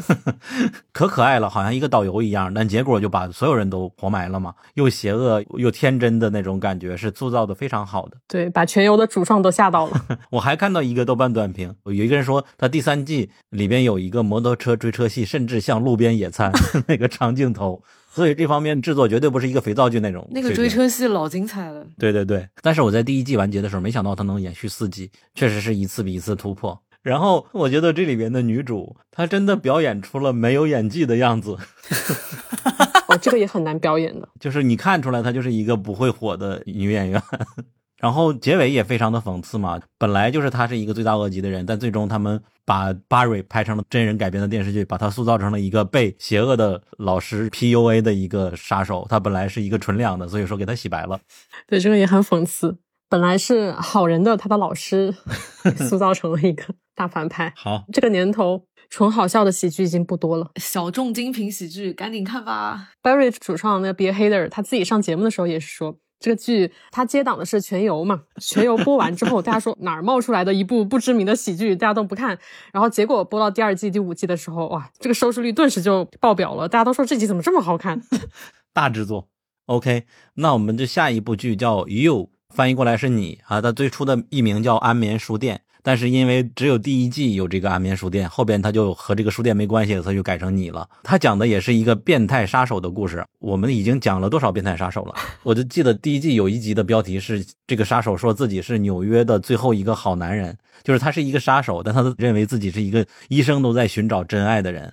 怎么感觉跟 Barry 也有点像啊？啊，对不起，他不是一个杀手，他就是一个正常人，没有受过多少教育，但是从小因为在书店被人收养的原因，看了好多书，他的所有的知识储备全都是看虚构小说和那些社科的书籍，一直在寻找真爱。悠悠没有看过吗？没有，其实阻挡我去看他的原因，就是因为他的男主角。我实在太讨厌了，就是 绯闻女孩给我的伤害太大了。就她是绯闻女孩里我最讨厌的那个角色，哦、就是丹。这里面他会更讨厌，他是我第二喜欢，甚至第三喜欢的一个男性的声音，因为这里边许多的剧情都是靠他心理描写旁白出来的。因为他不是唱歌的吗？他唱歌的吗？然后每季的故事都是他单方面的喜欢上了一个女生，然后他就开始变成一个 stalker。天呐，这个角色的设定是延续绯闻女孩的。啊，因为绯闻女孩，我我就简单讲一下，就是绯闻女孩她的设定是第一季出现了一个莫名其妙的网站，这个网站就是给这个学校里所有那些上流社会的女孩来传播他们的八卦的，就是谁谁突然从那个哪个地方回来了，然后这个事情就传遍了那个校园网络。结果到最后发现，网站的创立者就是这个看起来完全不起眼的穷小子丹，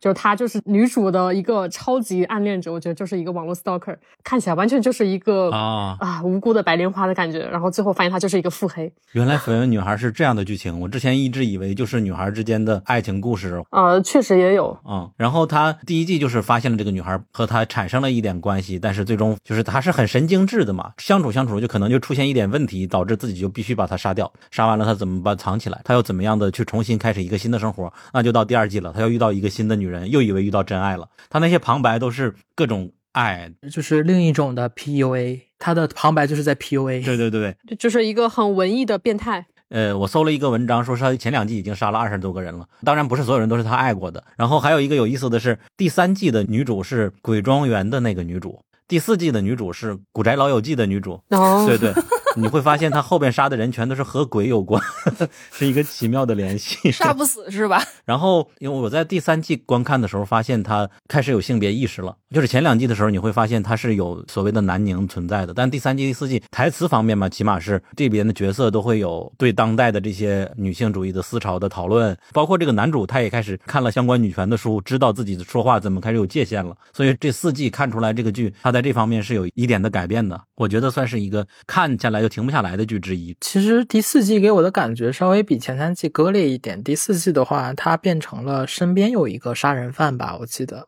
而且就最后那一集，他那个结局，说实话，我个人是不满意的。我觉得他莫名其妙的把自己给摘的很白。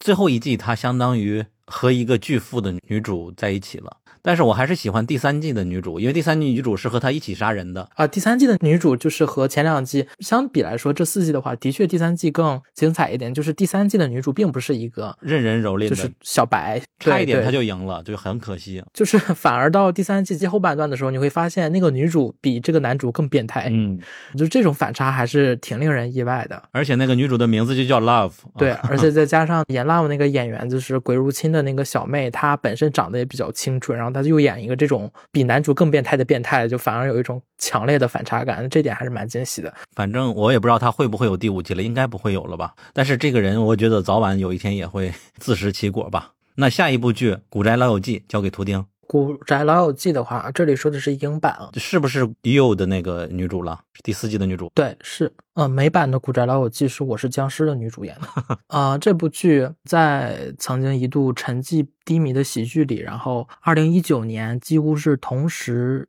同期首播的两部以鬼怪为主的喜剧。一个是《吸血鬼生活》，一个是《古宅老友记》啊、这两部喜剧曾经让我当时的生活变得不再枯燥和无聊。但这两个喜剧它的表现形式是截然不同的。相比《吸血鬼生活》的无厘头和恶搞，然后《古宅》这边一季一季走过来，更多的是有一点点偏家庭温馨的气氛在。是啊、呃，它讲述的是一对年轻夫妇走进了一栋老庄园，然后女主人因为可以看到鬼魂啊，她通过这个能力帮助鬼魂去完成一些未完了的一些心愿，然后同时作为回报，然后这些处于不同时代的鬼魂也会帮着这对夫妇的生活变得更加顺利。如果他们出现一些挫折的话，呃，直到第五季啊，这种温情和和谐的氛围，我觉得是达到了一个顶峰。虽然说它所谓的结局没有那种传统意义上的大结局式的告别，它其实结尾还是一种偏鸡毛蒜皮的日常的那那种故事。个人还是蛮喜欢这种结局的，因为它仿佛就是在告诉观众，你在英国那边当鬼的那些老朋友们，他们的生活还在继续。所以，如果你比较喜欢一个相对来说偏温情一点的搞笑喜剧的话，然后这部剧还是很适合大家去看的。嗯，我们说本期节目是一个感性的节目，终于秃顶感性了一下了。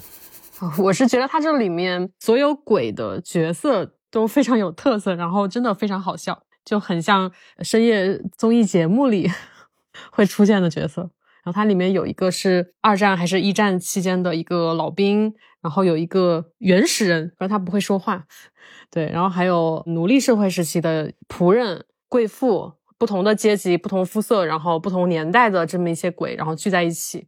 哎，我不知道怎么去介绍它的好笑，因为好笑这个事情是形容不出来的。它后几季有增加新的鬼吗？没有，就是这些人。你想一个房子它能死多少人啊？它其实到后面几集都是在完善每一个鬼的单人的个人线，哦，是把他们的支线都给完善的比较圆满吧。然后我们以为的结局可能会是类似于包饺式的那种和谐大结局，包饺，但其实没有，他最后结局还是这面他头找不到了，我去帮他找头的这种感觉，他还是很日常的。是它没有什么煽情，基本上没有什么煽情的地方，就是你觉得可能要煽情的时候，它又一不留神就搞笑了。对，就是它煽的。恰到好处，它没有让你会沉浸到很感人的那个氛围太久，然后它就会跳脱出来。我觉得这部剧也是适合你吃饭的时候随便点开一集的，因为它没有一个特别强的主线。因为我是今年才看的嘛，去年，这是我二三年的喜剧的一个个人最大收获。图丁说结局应该是按照那个圣诞特辑算的吧？对，就是我觉得他这个结局一方面是特别的温馨，但是他又选用了一个不落俗的方式去让大家和这个老宅告别。有一种能看到说什么死者和新生的那种爱的延续，然后也是一种互相依存的很高级的形式的感觉。嗯，因为他这里边很多死人角色嘛，所以他讲起那些地狱笑话来也是没有什么分寸的。比如说 第一季，我印象特别深的就是他们看到这个宅子有问题之后，又去其他地方看房，我发现说本来有一个宅子地理位置都特别好。结果发现窗外飘着两个人，仔细一看呢，是两个德国纳粹飞行员，就是在轰炸伦敦的时候被炸死了，就只能飘在半空中，就哪儿也去不了。我我想到一个，也是一个地狱笑话，就是它里面有一个鬼是一个政客，然后他死的时候在马桶上，然后没穿裤子，所以他鬼的形态也是没穿裤子。然后上面是西装革履，然后下面没穿裤子。然后这个鬼就是一个超级的自傲，典型的一个白人的保守党。然后有一集他就是说啊，我是一个很了不起的怎么怎么样的一个政客，我的政绩很卓越。然后你们不信的话，你们就自己去 Google。然后他们去搜了一下这个人，然后确实是很有名。然后但是他是以他的性丑闻来出名的。好呀好呀，恋恋不舍，完美收官，终于收官了。那就进入下一个分类，终于争气，渐入佳境。其实有的时候也不一定是终于争气了，可能之前就很出戏，但是到这季的时候可能会发现真的非常棒。这个标题就感觉咱们东亚人太卷了。然后提名了三部剧吧，一个是《熊家餐馆二》。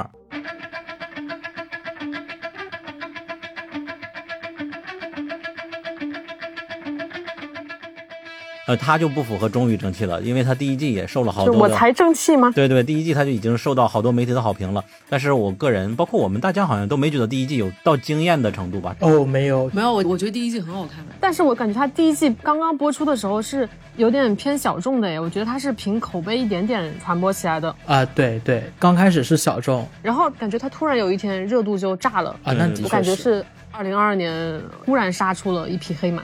然后确实到第二季，然后有封神的感觉。对我第一季的时候没感觉，第二季我是感觉上就封神了。嗯，他把第一季你觉得许多不合理的地方，因为第二季的存在就变得合理了。对，你看这些演员也都是呀，第二季就开始都可以接内裤广告了。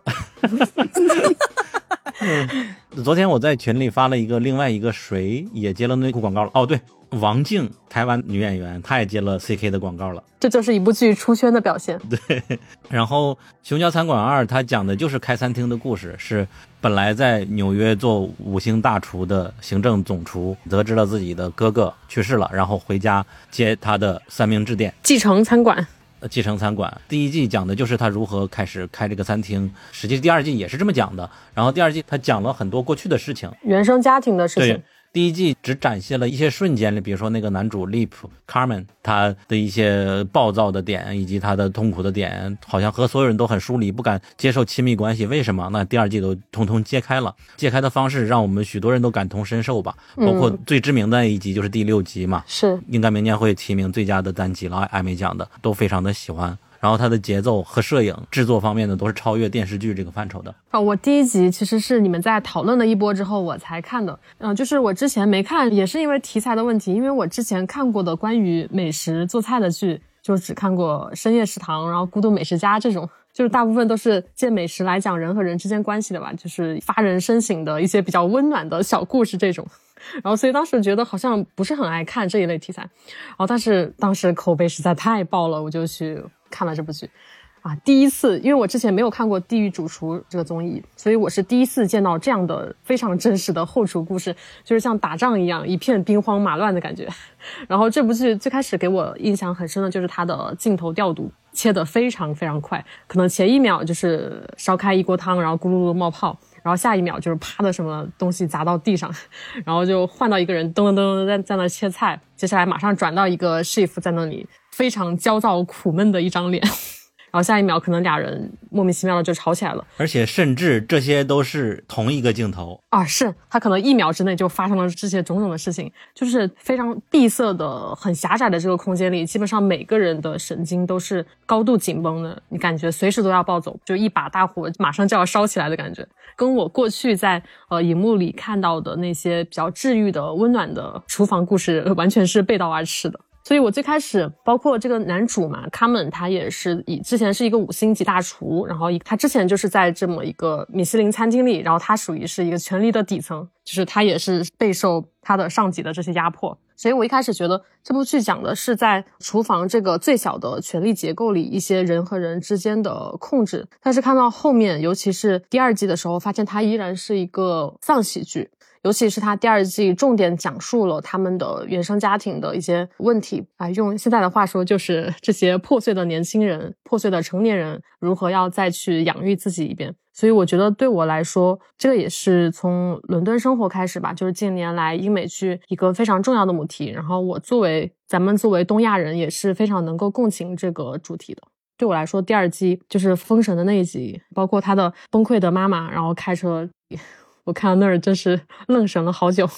嗯，我有一点不一样的感觉，就是第二季大家最喜欢的第六集的这个家庭聚餐的场景，其实是我不太喜欢的一集。嗯，就是我觉得他在那个剧情的连贯性上，他这种荡开一笔的写法，让我觉得应该是一个冲爱美的一个单集，这个非常明显。哦，它其实还是作为一个单集来讲。要好过整体性的一个故事，这个是我第一个不太喜欢的地方。第二个地方就是我非常非常不喜欢 Claire 这个角色的设定，太工具化了。我每次看见他，我都会觉得，为什么他每次一出现就是含情脉脉的看着 Carmen，然后他们这个爱情到底是怎么产生的？是小时候两小无猜的青梅竹马时候，到底发生了什么事情？为什么 Claire 一出现，他有点像是为了引出他们的这个原生家庭的问题，就是他对亲密关系的恐惧这件事情而引进来的一个人？对对对。为什么这这样的爱会让他们无法专注于餐厅的开业筹备工作？为什么我他一出来我就问号，他一出来我就一头问号？然后你对比一下，对那个 Carmen 当时他被锁进那个冰柜还是储物间那一集，然后啊，他们隔着那个门对话那集，我就看得我好气哦。因为我觉得这种剧情类的剧，人物的动机非常重要。你对比一下，看那个 Carmen 的母亲，第二季整个对于他母亲的角色的描写，这个笔墨就非常的多，花了很大的时间来讲述，所以你在情感上你就非常能理解嘛。这也是为什么我觉得第六集很多人会非常喜欢的原因。然后你再一对比一下 Claire 这条线，而且 Claire 在第二。二季的剧情分量，我觉得还不少。然后你再结合 Claire 的这个职业，急诊室工作的一个医生，哦，也不知道哪来的时间谈恋爱，奇了怪了，还是跟一个厨子谈恋爱，两个都忙死了，没时间吧？啊，咋回事？就是每次 Claire 一出现，我就很出戏。呃，这个是我我不太喜欢的地方。但是同样的，呃，第二季那个第七集，就是 Richie 这个角色占主导的那一集，那集我非常喜欢。嗯，然后还有就是有关于 Sydney、还有 Marcus、还有 Tina 这三个角色，他们有一些单集的故事线，比如说像那个 Marcus 就去了丹麦做那个甜点的培训，对，然后我觉得这些这些单集就挺好。哦，他的师傅，对对对，还是那个谁？是的，是的。对我当然都知道这个恋爱戏啊，包括特殊的第六集都是工具性的安排，但是它的完成度完成的很好，所以说还是可以接受的吧。那当然，恋爱我也非常赞同你，就是他可以恋爱，但为什么给他安排一个天使一样的存在？这个太不可能出现的一个人，但是他确实也非常反映了主创想表达的，就是哪怕给你一个天使，你这样的一个人，你也不能接受 beautiful things。就像他哥跟他说的吧，你为什么不能接受 nice things？他是为了表达这个特意给安排的这个角色嘛。然后感觉刚才重启刚才说这些话，就特别像 Cindy 说的。看到那个内裤广告的表情，就是我刚才的表情。然后这个剧真的很分裂，一方面你觉得原生家庭很恐怖，但另一方面你还在和自己的原生家庭或者是自己兄弟拜把子兄弟来合作啊，和姐姐。啊，是我刚刚想说，就是他第六集讲到了他和他母亲他们原生家庭一些不愉快的经历，然后到后面他有一集又是讲到他们非常顺利的开业，然后井井有条的时候，他妈妈在店外看到了这一切，但是他想进去，但是又不想进去去打扰到他的孩子们。啊，我觉得这个情节又设计的就是很像你说的，就他一方面想要表现这种哎原生家庭带来痛苦，另外一方面就是想要把他们拧在一起。嗯，但是他妈妈没有进去这一点是还挺好的，这是难得能有一个，我不知道别的父母是不是都能意识到他这一点啊，还是只是意识到他做不到。但是我觉得他这个情节在这里设置，他肯定就是不会让他进去的。另一个角度，就这些没有血缘关系的、没有亲戚朋友关系的这些员工之间的羁绊，我还蛮喜欢的。他们这种工作的团结性都很有意思。他每个人这季都是很舒展的一季，就没有第一季那个节奏了吧？我觉得如果咱们要做红包的话，可以写 “shit happens, let it rip”，感觉也很符合二零二四开年的感觉。好像也是啊。我们在今年的跨年的时候看了这部剧，做的明信片就是这个。哦那如果这样的话，好像也可以。但是因为智子已经设计了一款继承的了，哦，我问问他啊，我再补一句吧，那就我们为此特别设计了一款红包封面，可以在我们公众号看到。好，那这部剧我觉得第三季肯定还会更加精彩的，它真的很适合在电影院里看一遍。下一次又有欢迎来参加。那下一部剧是《洛基》第二季，它可以符合这个标题了吧？对，我也想说，非常符合，终于争气渐入佳境的。其实《洛基二》它不仅仅是作为去年的一部美剧吧，主要是它作为一部超英剧集，你就会对它的期待格外的降低。对，所以你就会觉得惊喜感更加大吧。就是这一季对我来说，它比较有意思的就是它玩了一回原叙事嘛，就洛基他在不同的时间分支中不断的跳跃。这个剧里用的表述是呃时间溜脱。然后，然后他当时找到了关继威饰演的 O.B 这么一个角色。这个 O.B 他是一个科幻小说爱好者，然后他瞬间就理解了发生在洛基身上的时间溜脱现象，然后他就开始大开脑洞，说我们要用写故事的思维，又用叙事的思维来想象这件事情。就是大家都知道五个 W 嘛，叙事的五个关键要素。然后他说，关键不在于 what 和 how 啊、也就是说，时间溜脱是怎么发生的并不重要，重要的是 why 为什么会发生。我们要去找到这个主角的心理动机。哎，我觉得这个就非常有当时看呃《Rick and Morty》故事列车那一集的感觉。然后 O B 说的这个主角就是洛基嘛，洛基他自己是认为时间溜脱这个现象他自己是无法控制的，是随机发生的。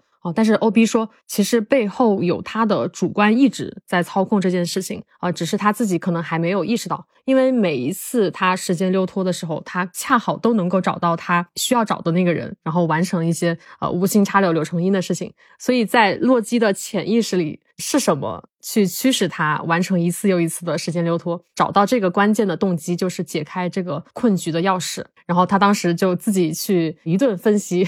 觉得说啊，我是为了我自己这么做，或者我是为了要拯救更多时间线上的人，拯救这个世界，拯救更多人啊。但是最终还是没有，就是这还不是那个最关键的，就是到底是为什么啊？最后他就终于去承认了这件事情，就是他不想要失去他的这些朋友，不想要失去莫比乌斯这些人。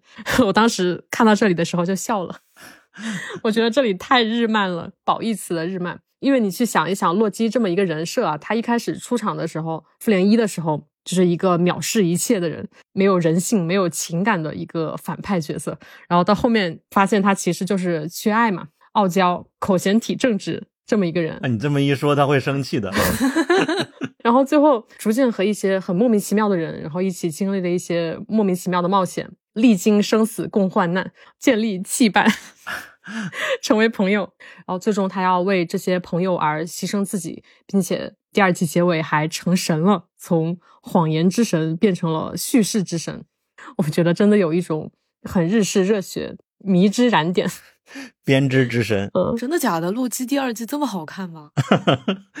但是我这里有一个小小的疑问，就是我觉得故事之神这件事情稍微有一点点不成立，就是他给我的感觉是时间之神啊，就他去裁剪各个时间线，就是你可能要绕个弯子，我才能把它和故事联想到一起。我也没想到，因为之前对他的印象是轨迹之神嘛，现在变成了一个对时间线之神了。嗯。他这个是借用的漫画里的一个设定嘛，它其实是不一样的故事。回答重启确实很好看，但是我确实也没有觉得它足够超越到很神的剧，但是它是漫威唯一的希望。你要想象它是一个超英剧，因为我第一季都没看完，我后来搜了一下，发现第一季真的不行，因为他看到的所有的设定，时间管理局我们别的小说里、漫画里、电视剧里都看过，但第二季他玩的很好。第二季我感觉也可以缩水几集，但是结局还是很好的，也是让大家很感动。他最后成神的那一幕。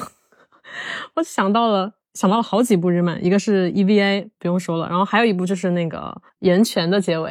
哦哦哦，对对对对，在真人剧里就是这样成神的结尾，我觉得是比较少见的，但是在漫画里，我觉得是蛮多的。嗯啊，然后还有一个国漫叫做《幻境诺德林》，比较冷门的一个国漫吧，它也有过类似的情节。对，就是《洛基二》这部剧，它。玩的是一个时空循环的概念嘛？我觉得他做的还有一个比较好的地方，就是他埋了很多细节在里面，彩蛋。就比如说关继威饰演的这个 OB 这个角色，他的工作服的口袋上面有一条衔尾蛇的设计啊，就是一条蛇咬自己的尾巴，然后呈现了一个环形或者无限的符号，就跟莫比乌斯其实是一样的，就是都代表无限循环。嗯，然后衔尾蛇的英文 Ouroboros，它的缩写本身就是 OB。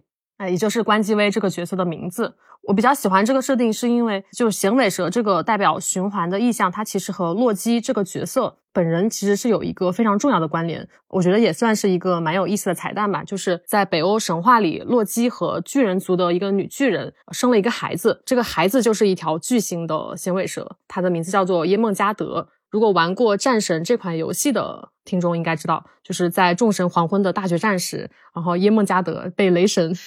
一锤子锤到了过去，然后他就出现在了自己出生之前。从这里开始，他就有了响尾蛇，也就是这个循环的隐喻。嗯，所以我觉得这部剧如果了解到这个彩蛋的话，会觉得这部剧会更有意思。然后我记得我们在上半年的盘点里边聊了这部剧的具体的结局，就是到底是如何打破了征服者康设定这个设定嘛？当时我们还不确定他为什么这季还出现了，当时好像有点讨论。但是最近几个月出现那个新闻，他已经判下来了，以后就。不太可能参加后面的漫威的剧情了，就以后再有征服者康的事情都应该换演员了。对，我就很好奇洛基三涉及到这部分要怎么拍，因为征服者康的情节还蛮多的，是一个非常重要的背景。嗯，但实际上后边时间管理局变成了一个杀康的小队了，哪个宇宙出现了变异的康就杀他。嗯，但过去康是负责了只有一个时间线，哪里出分叉，我康就去把这个分叉给毁掉。所以说现在变成了一个对你原来杀的人变成被杀的人了，这种感觉。挺有逻辑的，我感觉在科幻上有一点点小巧的微突破。然后最后的结尾，他开始学会了编织嘛，成为了两仪师。然后我们就可以顺延到我们要聊的下一部剧《时光之轮》第二季。首先说，它在制作上可能没有那么精良，但是从故事，我已经逢人就会说，因为现在《沙丘二》马上要上了，《沙丘一》也要重映了嘛。就是从故事上，我觉得它如果按同样的制作水准做成电影，会比《沙丘》好看多了。因为《沙丘》是一个男性角色为主，而《时光之轮》它讲的是这个世界主宰的是一个叫两仪师的群体。嗯。响尾蛇和莫比乌斯这个意象，在《时光之轮》里也是非常重要的意象。嗯，真的衔接的非常好。亚马逊有自己的《冰与火之歌》，所以咱能不能把大力环的预算拨到这部剧上来一点点？这个不也是一个媒体说的吗？大力环真的是白花钱了。这个剧咱们之前也是半年盘点讲过嘛，它的剧本是成功弥补了换角色的很多影响，然后虽然说和原著的差异已经非常明显了，但是改编还是可以自洽的。嗯，目前比较有争议的一个角色就是兰菲尔，也就是其中一个激光模式，他本身设定上来讲，确确实实是亦正亦邪的一个角色，只是说最后一集他突然说了一句“那个兰德祝光明与你同在”，让不少书粉觉得说好像有一点点 OOC 了。但是后边能不能把这个问题圆上，就先观望吧。我觉得总体来说这一季书粉的好感是有明显提升的，然后路人缘也是依旧的不浅。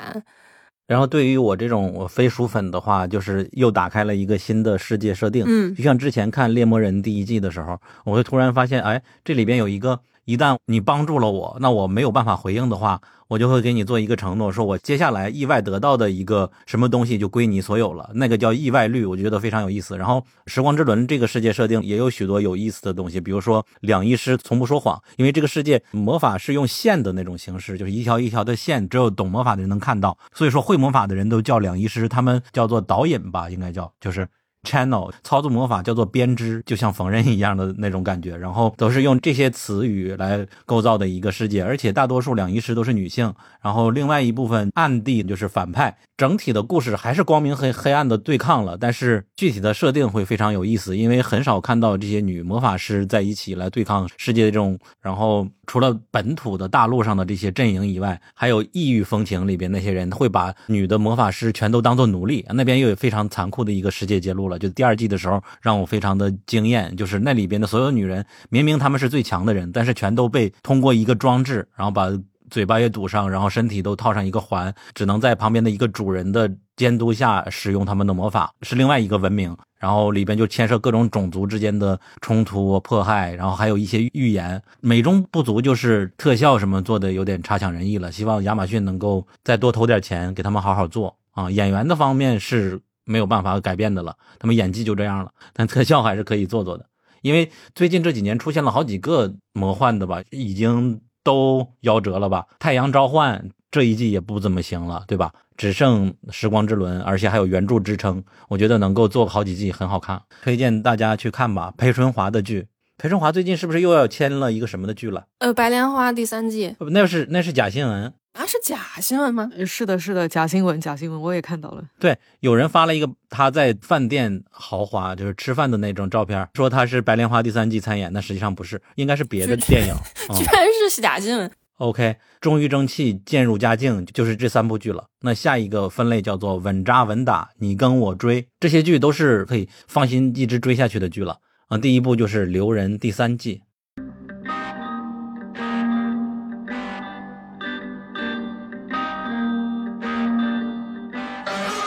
它是加里奥德曼的封笔之作吧？啊，真的吗？好像有一次新闻里那么说的。我感觉他也不会再接别的电影了，他已这么大年纪了，这就是他慢慢悠悠接的一部剧，而且他小说有十来本吧，所以说他就一直拍，一直拍啊，每年就这么过下去。他的人生，我觉得 你想你想黑他吗？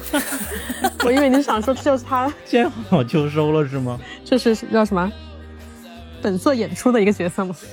我觉得这种演员生涯好棒啊，很舒服的状态演自己最后的一个角色。然后《留人》是改编自米克·赫伦的系列谍战小说的，是个英剧嘛，每季都只有六集，目前拍了三季，而那本书已经八九本了，而且还在继续写当中。没有意外的话，加里奥德曼应该会一直演到整个系列的完结。它的英文名叫《Slow Horses》，翻译成“留人”或者是叫“慢马”“驽马”都可以吧？啊，讲的就是 MI5，对吧？嗯，军情五处。对，Slow Houses 这些人，大多数人都是原来都是军情五处的人，但是因为犯了一些过错，导致被淘汰了。但是因为他们毕竟是知道国家机密的人，又不能把他们放走，万一透露呢？所以说就安排到这样的一个差的部门，找一个吊儿郎当的加里奥德曼作为老的领导来管他们，每天做一些他们那些 MI5 不好意思做的事情。然后每季都是讲一个类似于反恐的事情啊，或者是英国危机啊。他最重要的风格还是比较好笑和幽默了，就是你可以看到加里奥德曼在里边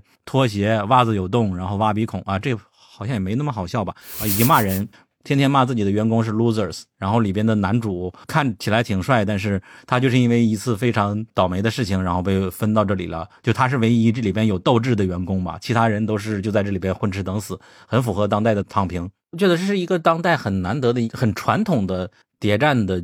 剧了，然后加上英剧，让你看起来就很享受的一部剧吧。我倒觉得他好像给我的印象就是他的故事是传统的特工故事，但是他，嗯，他给我感觉是蛮反传统的，因为过去的谍战剧给我的感觉那些特工都是比较高大上的啊哈，就是我没有看过一个就是全员都是那种 loser 的这种剧啊，虽然他们其实并不是 loser，你看得出来他们每个人都有他们很擅长的一个能力。然后另外就是，我觉得他是非常非常幽默的，非常搞笑。就他很多情节是会让我笑出声的。就有一个情节就是，应该是第一季啊，因为我正在补前两季。狗爹告诉他的秘书，我们一个特工死了，另外一个受伤了。然后秘书惊呼说：“How badly hurt is it？” 就是他伤的有多重。然后老头就很生气嘛，因为他还提到了另外一个死了，他就说：“Not as badly as Moody, she's dead。”然后秘书说。How badly dead is Moody？我觉得他们很多对话，就是你可能稍微没注意，就这段就已经过去了，但是你仔细琢磨起来就特别搞笑。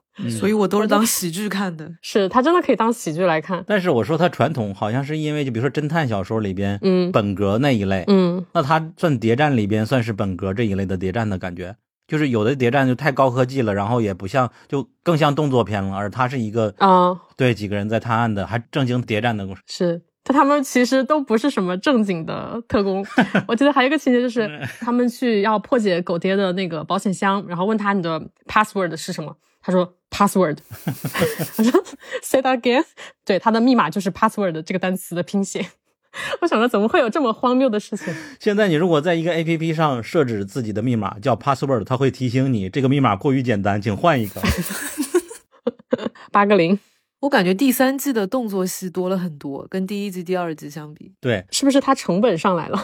第三季我还挺喜欢的，比前两季喜欢。嗯，这个是不是也算苹果的头牌之一了？苹果头牌。然后第三季它 确实违背了我们最初的预期，以为那个没用的人会，最终他哎就成那样的结局。然后里边的 losers 除了这个男主以外，一个。涉黄一个赌博，呃，一个吸毒，黄赌毒全了。对，然后毒姐这里边真的杀疯了，太厉害了。嗯，在第三季的时候，如果悠悠看了，肯定会笑疯。哦，他这里边一个人摆平了整个军团的感觉，跑到这儿跑到那儿就跑地图，别人都不知道怎么出没的。太好笑了！一开始这一季好像很多人都反映说，好像没有前两季那么烧脑。但是其实军情五处那两大头目的鸿门宴还是很烧脑的。就是你不仔细琢磨他们说什么的话，其实有点跟不上思路。对他们的许多博弈都通过对话，非常省钱省预算。嗯，然后那个顺便夸一下这一季的那个简中的翻译，中文翻译里边。不是有一个那个死宅管理员嘛？就他有很多宅梗，嗯，就他这些宅梗只有简中的 翻译翻译出来了。我夸一下这位，你说的就是这个 IT 小子对吧？毫无道德感的 IT 小子。那不是不是是那个仓库管理员哦，仓库管理哦，我懂了懂了。嗯，那我一说这个 IT 小子也是非常的变态了，他这一季。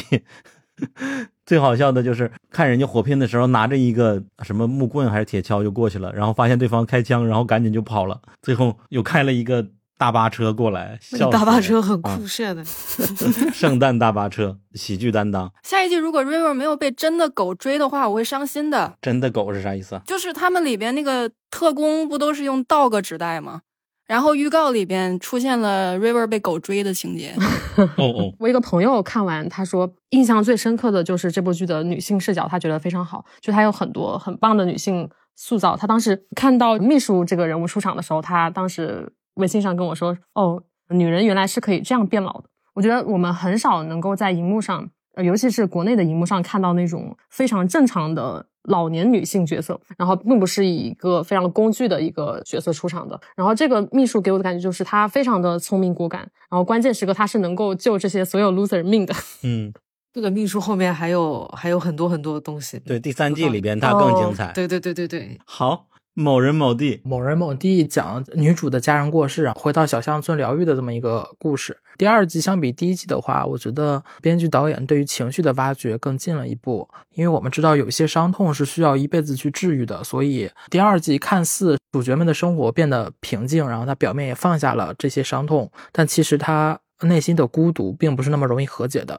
然后或许朋友的出现和家人的逐步理解和宽慰可以帮他短暂的走出阴霾和负面情绪，但更多的时候，我们的确需要一个人在某一个时刻、某个地方自我去疗愈。呃，我觉得这是第二季他比较想重点强调的一个观点吧。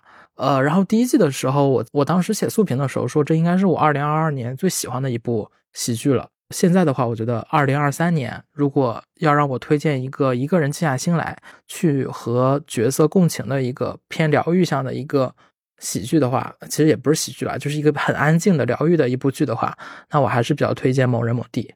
其实我对这部剧，我是把它当做调剂一下口味的时候，然后会看这部剧，把它更新的时候就同步追嘛。看完这一部剧，然后再看另一部剧。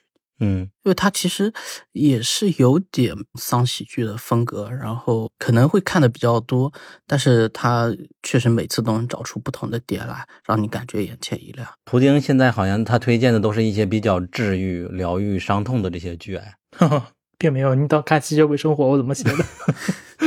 嗯，好，那我们就进入下一部剧吧。早间新闻，早间新闻，因为我只看了第一季了，但第一季也是最后几集非常棒，然后封神了嘛。因为前几集好像口碑一般，当时是直追热点那个维恩斯坦的性侵嘛。第二季、第三季好像每季都很棒，但是我没有跟着看上去。据说第三季又爆了，到底是什么样的一个？早间新闻第一季确实因为刚好那个时间节点会有爆，以及包括它的情节设定以及各个女角色的成长，就你会感觉好像就好像在自己身边的职场发生的这些事情，只不过场景可能换在了新闻室里面。当时大家会会拿它跟新闻编辑室进行一个比较，我觉得可能是两种不同的角度去看的吧。毕竟新闻编辑室也是比较早的一部剧，然后第二季的剧情其实没有给我太深的一些印象，它就是比较中规中矩。第三季我觉得它比较让人印象深刻，就是因为你有能看到他们的成长，也有能看到他们的失意。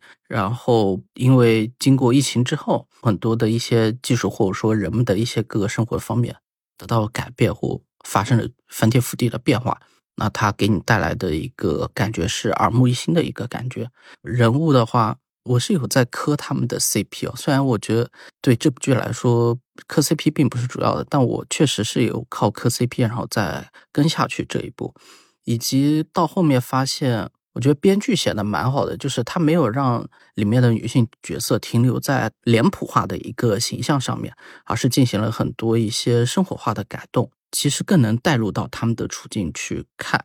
对，第三季什么剧情？它是有主线的吗？剧情其实杂糅了，它比第二季和第一季杂糅了很多东西。有什么主要的 case 吗？你要让我讲什么故事的话，它好像第三季没有一个，就还是他日常在报新闻。对，它没有一个特别明显的主线，就不像第一季有一个呃女孩因为性侵。对，你可能有，但是我的确想不起来了。第三季其实会更多聚焦在他们个人的身上，但是他们个人的每个角色自身的一个鲜明的特点以及他们的个人成长，反而是会比较吸引人的一点。其实我听他们说这季口碑很好哎，换编剧了，因为换编剧了，哦、因为第三季口碑反转，是因为他第二季确实很拉，然后第三季换了编剧，好像是换了国土安全的编剧吧，整体叙事节奏包括人物张力的凸显都会比第二季好很多啊、哦，而且能感觉出来每个角色的确在成长啊、呃，虽然 Rachel 演的那个 Alex 的成长稍微差了那么一丢丢，就是他有的时候还是挺气人的，但是。呃，整体来说要比第二季好很多。这是表演的问题还是角色故事的问题？角色的问题。OK，因为其实他第三季聚焦在个人身上的话，那他们日常的一些新闻有点像变成背景板，推动他们个人角色成长的一种背景而已。比如说，一方面可能是高科技发展，然后太空旅行啊、火箭啊也能升天，然后另一边在地球上，比如说堕胎啊，就是反堕胎啊，或者说禁止堕胎这种，其实是比较魔幻现实的一些剧情、一些新闻，它是通过新闻的形式来播报出来，然后跟各个角色自己也有拉扯。有点像疫情后的话，大家看整个世界就有点像草台班子一样，非常的魔幻现实。嗯，当然，他也有探讨一些，比如说类似传媒大头啊、资本啊，以及新闻素养，以及包括你的职业精神信仰。嗯哼，那我们就直接进入下一步吧，吸血鬼生活了。吸血鬼生活就是刚才我说那个《古宅老友记》的时候，我也说过嘛。然后它是二零一九年给我带来欢笑最多的一部喜剧了。然后这部喜剧的话，其实放到现在你很难想象，在丧喜剧大环境下，然后还能涌现出这种很纯粹不做作的喜剧啊、它不需要观众去带入角色，然后在一些悲伤、沉闷的氛围中苦笑，然后好像是映射现实中的自己过得多么痛苦，过得多么。不容易的那种无奈。吸血鬼生活就是看三个吸血鬼和俩人类用最沙雕的思维做出最搞笑的行为，然后然后去逗你开心。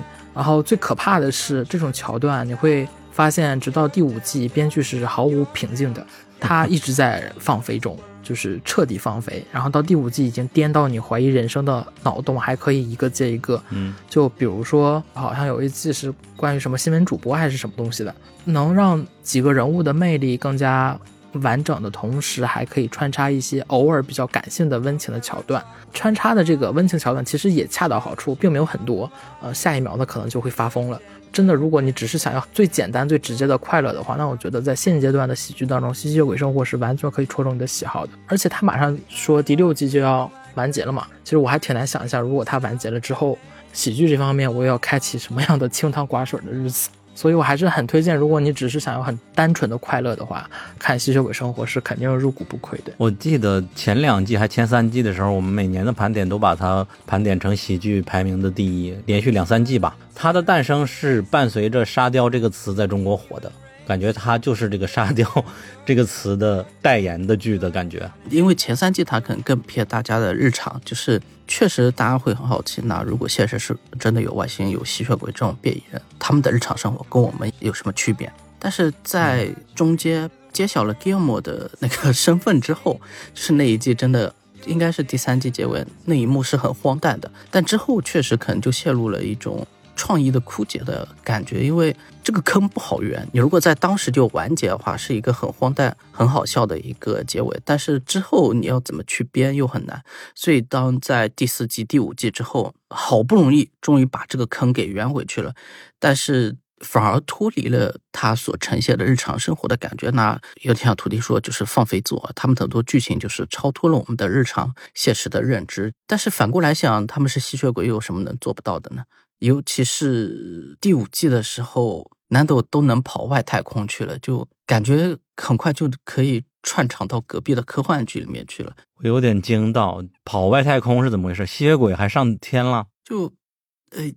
其实讲起来有点 gay gay 的，就是 就是南多和 Gilmore 的相爱相杀的问题所在。但是到目前为止，他们俩还是确实有很有很多人在磕南多跟 Gilmore 的一个 CP，在有点相爱相杀，确实会有很多遐想空间在里面。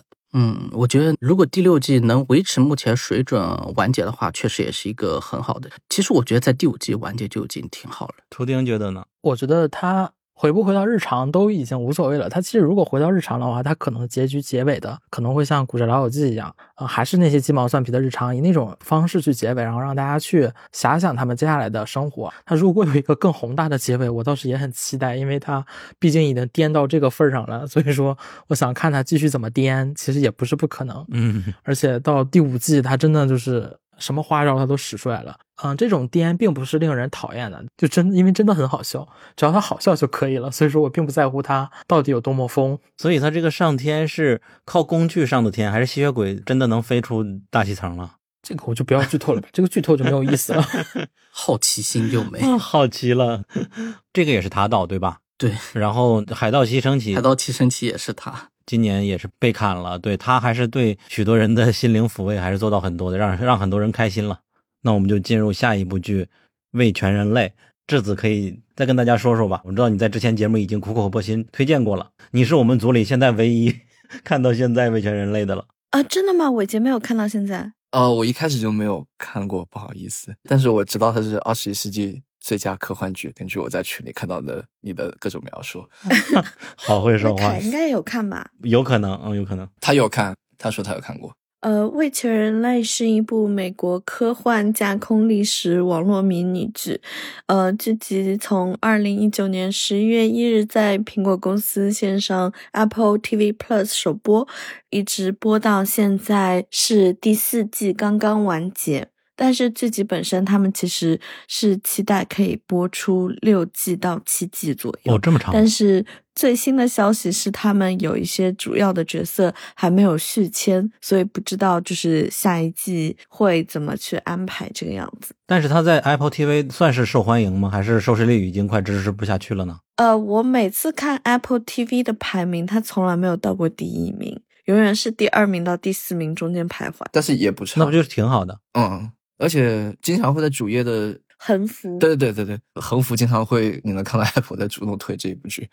因为它的核心粉丝其实还蛮多的，有一批在 Reddit 上的粉丝比较活跃，然后有一批就是喜欢科幻的，像我这样的那种 死宅会比较多一点。嗯，因为我们也都知道它已经三四季了，都知道它最初火的原因就是它虚构了另外一种可能的历史嘛，所以说一直延续到现在。我们在前几季你也介绍了美国当时冷战的时候，它输给了苏联的话，那接下来发生怎么样的一个事情？那现在已经到什么地步了？嗯，我也好好奇啊。呃，现在如果我们要 要讲一九九二年到二零零二年中间的历史的话，我。看了一下，它其实跟我上次预测的稍微有点偏差，因为上次我讲的那个第三季前面的历史就是没有出现老布什，所以没有出现小布什，所以没有后面的 Barack Obama 和之后的 Trump 这样子。但是最新现在时间线的历史的话，他们是出现过一个共和党的 lesbian 的女同性恋的女总统，之后的话就呃又变成 Al Gore。就是当时克林顿的副手当上总统，然后老布什其实有出现过共和党的副总统之后，但是他后来没有竞选成功。所以在这个时间线的话，其实它有一个历史小偏差，就是当时小布什其实跟 Elgo 他们在竞选的时候，他们的票数其实他们的 popular vote 其实只差了一点点票数这个样子。然后最后是因为通过佛罗里达当时是共和党赢选了，所以 Elgo 没有当上当时的总统。但是在这部剧里面的另外一个历史线里面。Al Gore 他改变了一下自己的一个很小的策略，去帮助当地的古巴移民，所以导致他获选了当年的美国总统竞选。这还蛮有趣的，因为今年不是也有川普和拜登的竞选嘛？嗯，只要看了初选就知道，基本上就是这两个老头子再进行一次了，所以不知道这次的结局是什么，非常期待。那我很好奇。剧里面这些历史人物，他们是找演员来演，还是说是根据真实的历史视频，就是自己剪辑来弄的，好像是他们在剧里出现一样？应该是 AI 做的，然后他会做旧一样。就像这里面有一个女总统嘛，她和戈尔巴乔夫有签一些协议的那些镜头，哦，应该是后期做出来的。哦，应该就是把旁边的人挖空，然后换上戈尔巴乔夫这个样子。好方便。那所以说现在只到两千年左右吗？你这意思？是的，到第四季的话，所以还没有到今天。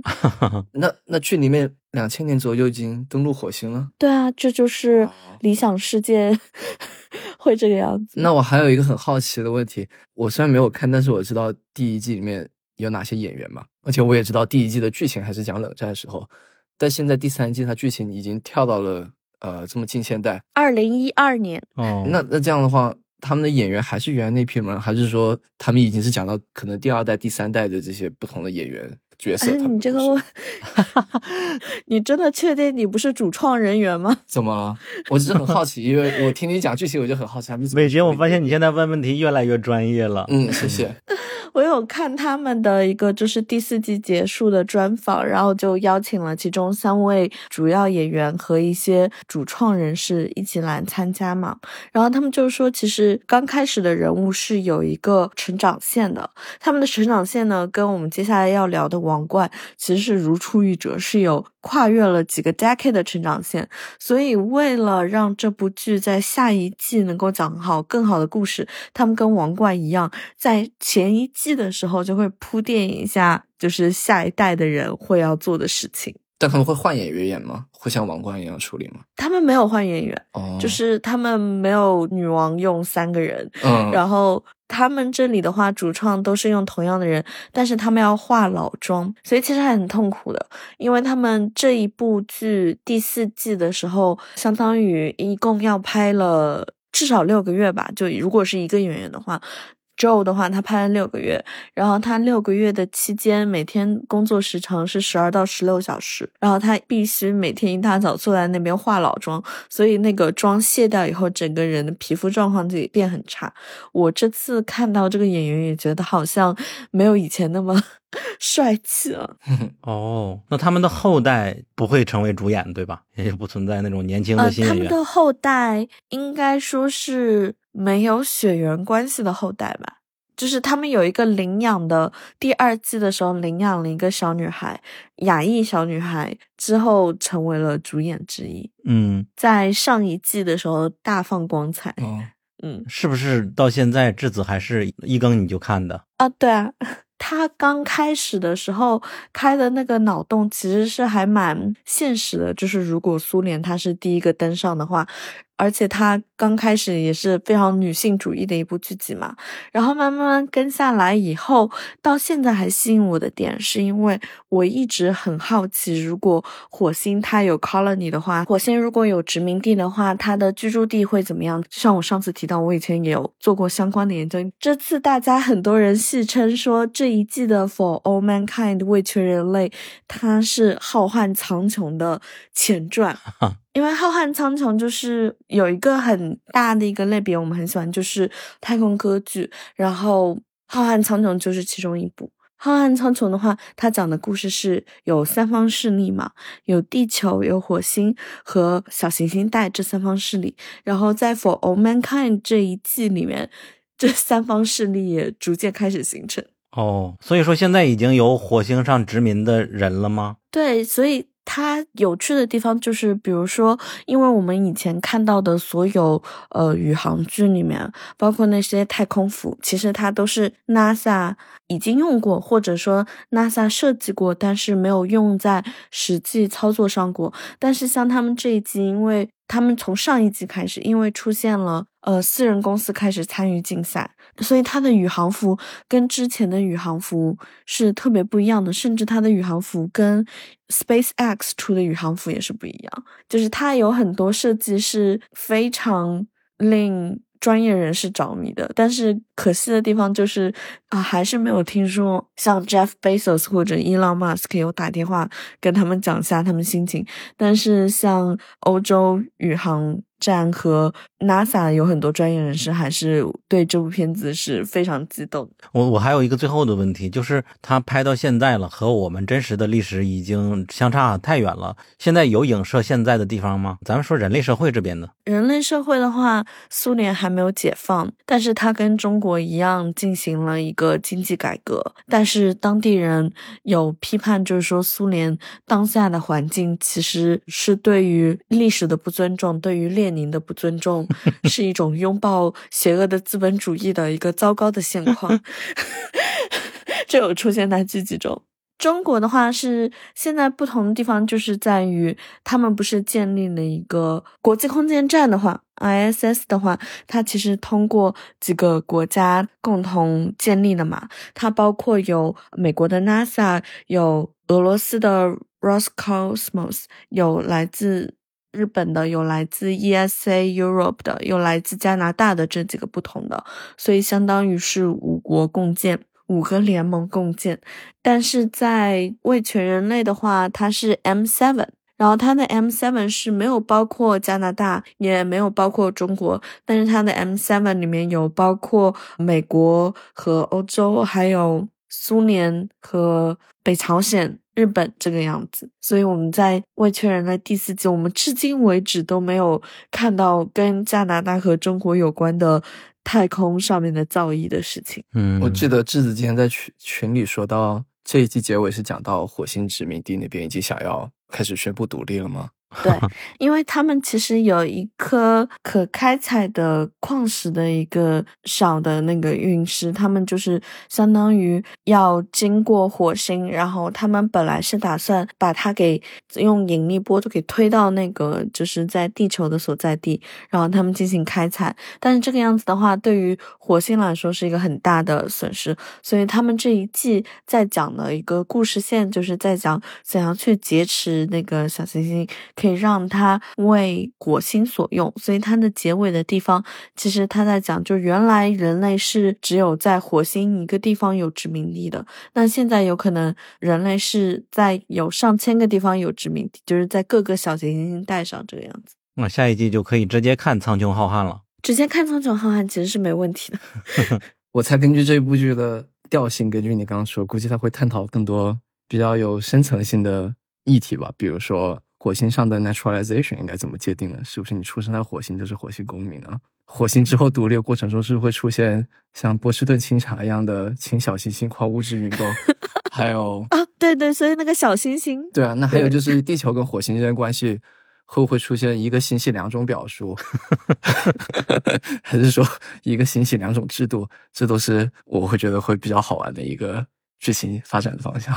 肯定会产生不一样，因为最基本的一个地方，因为在火星出生的小孩，或者说在太空出生的小孩，他能接受的重力就跟在地球完全不一样嘛，所以其实他会达到一种人种分离的结果。火星现在有人出生了吗？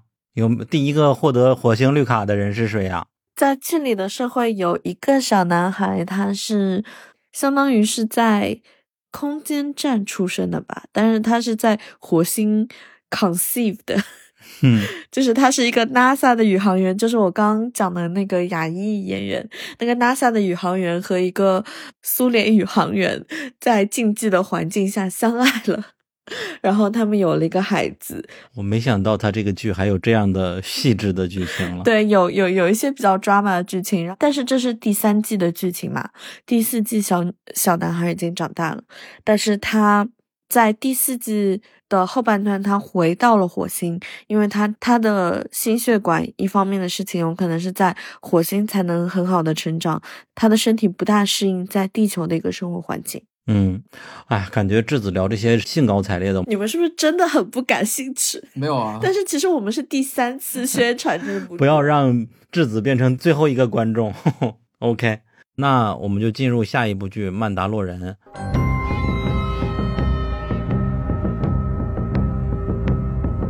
对，《曼达洛人》是不是这季就是算是最后一季？只是它未来会有一个大电影的计划。呃，续没续定？好像说是续定了，但是目前能确定的是会先拍电影。哦，我认为如果是阶段性结尾的话，这个时机还比较合适的，因为本身这个剧集它一开始创造了一个几乎完全原创的角色嘛，嗯，所以讲的故事也是跟电影主线没有那么大关联的故事。当时也是吸引了不少并不看《星战》的观众来看这部剧。嗯，它第一季相当于给《星球大战》增加新血液立了很大功吧，但是。第二季，也就我个人第二季才开始，因为当时播客标题就是说第一次对星战产生了粉丝心态。因为第二季它的制作，我感觉还是超越一三季的。当然，第一季的开创性肯定是最好的，挺喜欢。但第二季就是它每集好像都是一个类型片的类型，比如说有一集是按恐怖片，有一集是按谍战片，就是那种类型的来拍一个单集，就导致每一集都是一个小电影，就很有意思。然后第三季，因为他摘掉了头盔，导致失去了曼达洛人的承认，然后他就要去老家深海里重新洗一下自己，然后恢复这个身份，大概是这个事情对吧？嗯前半段，后边他就得到了这些呃人承认，然后又重回到自己星球。如果再出一个电影的话，我感觉质量还是蛮值得期待的。第三季的话，丁贾玲她的分叉的世界线得到了收束，因为出现了特别多的曼达洛人的门派，然后这些门派汇合在了一起，成功的收复了自己的母星，大概这么一个故事。嗯其实我本人是比较满意这样的一个故事走向的，包括发预告的时候看到了五颜六色的盔甲的时候，其实我是非常兴奋的。但是开播了之后，我发现很多星战粉觉得，因为他是打着丁雅玲这个角色的旗号去拍的嘛，但是引入了这么多不是主角的故事，就有点跑偏了。怎么说呢？就是星战这个世界吧，太大了。就是如果他们真的想去把它作为这个故事宇宙的一部分，可能这也是没法避免的一个情况。而且还有一个遗憾在于，这一季其实是和《最后生还者》几乎同时在拍的，所以佩德罗其实没有出镜，哦甚至都没有怎么去实拍。都是替身吗？你去看幕后的话，会发现都是替身演的。太方便了。当然，他本人在那个，就是因为他没机会出一个纪录片，然后这一季完全没有提贝德罗的事情，但是在零散的，比如说社交媒体上发的东西，还是可以看到他的。那他的片酬还会全拿吗？不知道，没了解过。所以说，既然这个大电影还没有定档，甚至说剧本都没一撇呢，那其实还是期待说能更着重去讲丁嘉玲和姑姑两个的 故事，然后也不是说老角色不能有，嗯而且如果展开讲一点星战的事儿呢，其实也很好发现，这几年的剧，如果是开发老角色的话，就很容易被他们之前的那些偶像包袱拖累。编剧的能力感觉不太能撑得住，就是他们整个工业想说的一些东西。包括去年新开播的阿索卡，其实本来当时我们是有打算做一期节目的，然后还约了科幻群里的两个朋友，但是最后因为这部剧的质量也就很一般嘛，大家最后都没有心气儿去说这个事情了。其实阿索卡确确实实是能比前面所有的剧集都能看出卢卡斯影影业本身的一些优势和问题的，嗯就，先不展开说了。再一个，他们不还有一个动画嘛？星球大战幻境，我觉得这个动画因为它的有一定特殊性嘛，所以它开出了一个自己的市场和观众群。但它现在最大的问题在于命题的思路还是太窄了。比如说第一季的时候，我们好像是在三二的节目上面聊过，说绝大多数都是一个大侠突然来到一个小城镇、小城市进行了一次冒险，然后这一季突然就变成了很多小孩子的故事。但是我想知道，就比如说阿索卡呀，还有其他的这些角色，未来会怎样汇总到星战整个的大电影和宇宙里边？会有这一天吗？可能有吧，但是我目前来说不太好期待，而且从现在的电影规划来讲，他们好像还没有这方面的想法。那他是在上一季结尾的时候是有了卢克是吗？对呀、对，这些东西早晚都还会有汇合的吧？那和安多呢？安多时间比较早，算是一个实打实的独立故事了。嗯，他不已经续订了第二季嘛？讲完到侠盗一号的那段经历就差不多了。好的，整个的星战系列好像还是曼达洛人和安多，安多应该是质量最好的了，我个人觉得啊，嗯嗯，明年才能有下一季安多吧，二零二五年还是要等。那下一个系列是《星际迷航：奇异新世界二》啊，这么多年你是怎么坚持下来把这么多大部头都追下来的？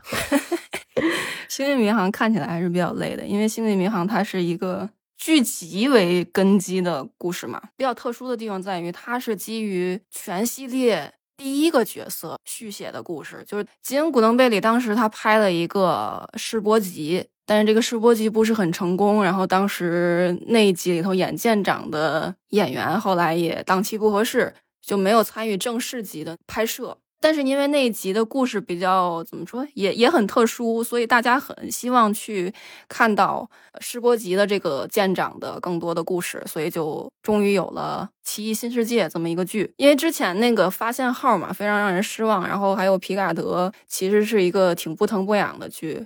这个《奇异新世界》，大家普遍的评价还是说《星际迷航》终于又有了《星际迷航》的味道。当然，还有一个我也非常推荐的动画叫《底层甲板》啊，也是很有老迷航的味道的。然后这两个作品这一季还都联动了，是真的联动了，就是一集里出现了两种画风。嗯，其实初代角色它有非常明显的年代桎梏的，它因为它不仅仅是世博级的这个舰长，很多角色还都是六六年那一版里边的知名角色。但是我能看到说，还是成功的尝试了很多适合新时代的东西的。嗯，从这一点上，大家可以去尝试一下。作为一个新人，我们应该怎么看？就是看这部就可以吗？可以，我觉得可以直接看。那它是什么样的一个故事呢？新民航它有一个基础设定叫五年计划吧，就是每一个飞船要在外进行五年的任务，然后再回身回来。五年计划。对对，真的是 five year plan。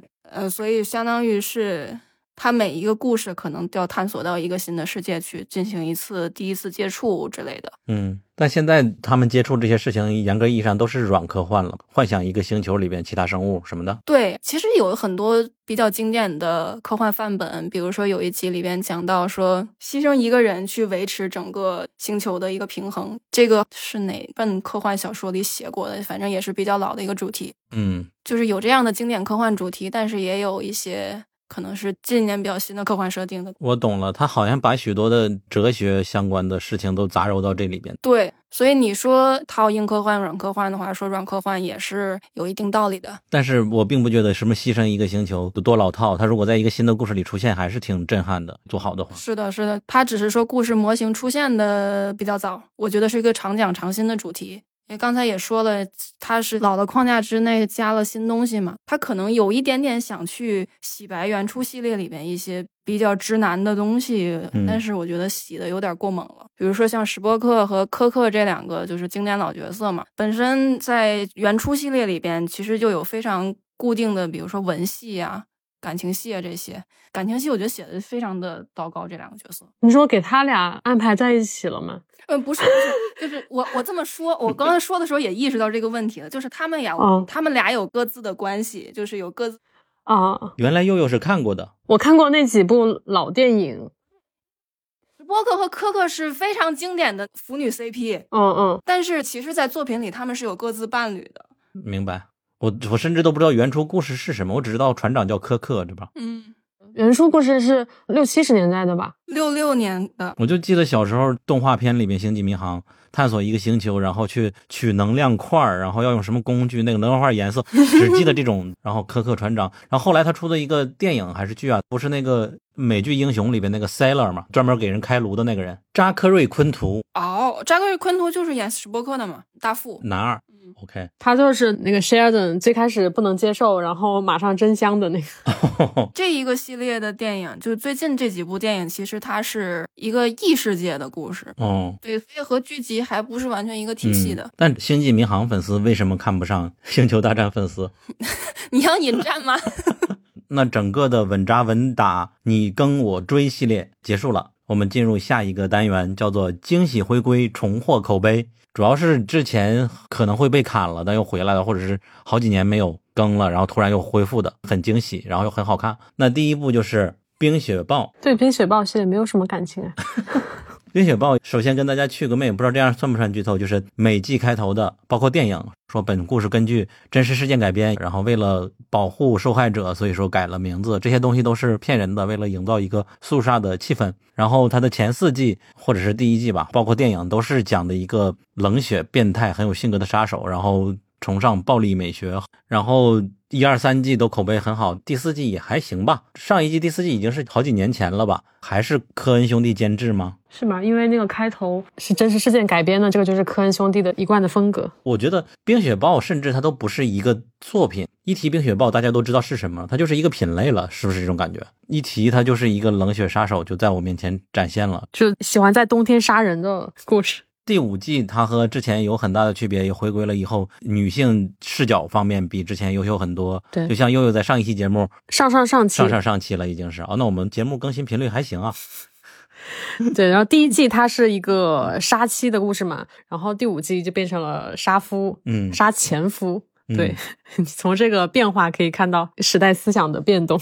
对。我本来期待的确实是一个变态的女杀手，她没有什么道德感，可以把男的都干掉。但是后来发现她还是一个热爱家庭的女人，比较温情啊。当然也塑造的挺好了，就是想到了陈宝岩第二季里边那个女角色，神经质的女性角色都很有魅力。他讲的故事就是曾经被一个老的红脖子娶了的女人，在家里天天被家暴，然后她逃跑了，隐姓埋名生活了，建立了一个新的家庭，结果又被对方知道了自己在哪里，就派杀手来把自己绑走，然后他就想要逃出，最终引发整个最后一个大交汇的一个故事。实际上，我们觉得剧情没有太超出之前的那种范围的，因为《冰雪暴》它另外一个特点就是。许多人死亡和情节的冲突全都是靠意外。本以为两个人去谈一谈，不小心一个人死了，然后就导致多方冲突，然后就都没了。第五季我本来以为也会有这样的冲突，但是它并不是真正的重点。真正的重点是，这里边有另外一个原住民的杀手，最终结局是在他家里进行了一个和解，和他一起包饺子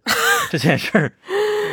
因为随机波动已经出了一期节目聊了这个结局，我觉得这个结局是最冰雪暴的结局，就是它其他的情节都传统的砍杀片的感觉，但是这个结局我觉得蛮冰雪暴的，因为冰雪暴它这个片子的特色就是它讲的是一个写实的故事，但他喜欢安排一些看似很科幻、很魔幻的设定，嗯，就是作为彩蛋嘛。比如第二季有外星人的出现，但它其实跟这个剧情是八竿子打不着的。嗯然后这一季那个杀手，他说自己是活了好像五百多年吧，嗯不死的一个，是被女巫下了诅咒，然后说自己是一个 sin eater，就是女巫给他灌了很多那种痛苦，然后罪恶喂养他，然后把他喂成了现在这样一个冷血的杀手。然后我觉得这个结局太好笑了。然后女主说，既然女巫给你喂养了这么多的邪恶，那我就用爱来作为食物来把你救回来。嗯，来治疗你，然后就给他就是吃了美食，然后这个杀手就对感动了，整个结局就升华了。我觉得他有点在调侃，就是过往的很多什么以爱和治愈为大结局的这种片子，然后最后喜欢来一个很那种的升华，然后大家一起大和解。他有点像在以另外一种方式来调侃这件事情。哎，我觉得它有点像是一年一度喜剧大会嘛，然后大锁他们那个节目结尾，一群黑帮一起包饺子，我觉得他是他是有点在调侃春晚的这种感觉。是吗？我的理解是，我以为这是因为它是一个女性主导的剧了，所以说这是女性想要的一种。这个是不是有点刻板印象了？和男的想的那种咣咣咣一顿打不一样？因为我想到的是《鹦鹉杀》那个电影嘛，我以为它就是剧版的《鹦鹉杀》的这种，就是女性想象一个结局是这样的一个和解，她希望的是一个以爱，但是你觉得是讽刺吗？那我觉得讽刺反而是经常会有结构和讽刺啊。就是讽刺倒是出现很多，但是我是第一次看到包饺子这种讽刺呀，这个我觉得还蛮新鲜的，以一个爱的美食来去治愈它。得跟大家说一下，他们不是真正的饺子，而且他说的是 debt 必须 be paid，债一定要还。然后女主说债为什么一定要还的？那那些还不起债的人怎么办？给他一顿反问。对啊，因为这个也是有债必还，这种也是传统的套路。嗯，什么全有理有这种戏，然后各种复仇的距离都有这种戏。我觉得他就是在去解构这件事情。然后加上那个小朋友，还有她的丈夫什么都不懂，把她叫过去吃饭都很好笑。这一点还是，我就记得他吃了那个东西之后，特写了他的很陶醉的脸，我就一直期待 B 站有没有 UP 主把这个剪出来。对，被治愈了。嗯，但是这季十集我是实在难以接受了，我希望他要六集可能会好一点。我觉得有点水了，因为是我不知道你有没有这个感觉，前两季包括电影那个杀手就是厉害，你会觉得自己无处可逃。而现在你完全不会为主角担心，你知道他肯定活下去，所以说就变成了没有那么严肃的剧了。就前几季不是这样的，前几季你想不到谁会死，这是我觉得比较失望的。嗯，那我们就进入下一部剧《不眠二》，给 Barry 说。呃，《不眠二》算是蛮惊喜的一个，在年底掐点回归的一部。第一部的时候，他们就是讲的，在一个潜艇上面发生了一起匪夷所思的案件，然后需要当地的警探真的要投到潜艇里面进去探案，去摸索线索，然后去调查事故的起因啊这些，然后在这之中。揪出了背后的一些每个人的秘密，以及包括女主也开始面对自己现实生活的一些困境。然后第二季讲的是国防部在和中东某个国家剧里面是虚拟设定的一个国家，进行一个类似武器采购的无人机的一个视野，然后在视野当中，有一个无人机突然就脱离了掌控，总之是被别人控制了。向高官们所在的地方发射了导弹，中间也杀死了几个英国士兵。因为这起事件，所以警探又受到委托，然后去调查背后的发生原因，以及因为涉及到跨国的一个剧情，就是飞到了那个国家当地的一个军事基地，和第一季里面的伴侣一起侦破这个案件。整个剧情还是峰回路转、跌宕起伏，节奏也比较快。牵涉的人物也很多，也涉及到了类似军事机密，还有我们熟悉的老敌人 MI5。当然，最后案件解决的时候，你就会发现，果然最难猜测的还是人性。这个重启是不是看完最后一集了？嗯，看完了。呃，第二季看的时候，我觉得悬疑感稍微小了一点点，因为第二季的凶手之一我猜到了，我蛮早就猜到了。但我觉得他第二季故事其实挺复杂的，就跟第一季一样，也是涉及到军事政治。商业还有外交背景在中东，然后中东那些士兵的名字就一个比一个难记，然后两个警探一会儿叫这个人的姓，一会儿叫那个人的名，我差不多是一口气看完的，就还行，还算能记得住。我觉得如果是每周看一集的话，确实有些名字到后来可能就忘记了。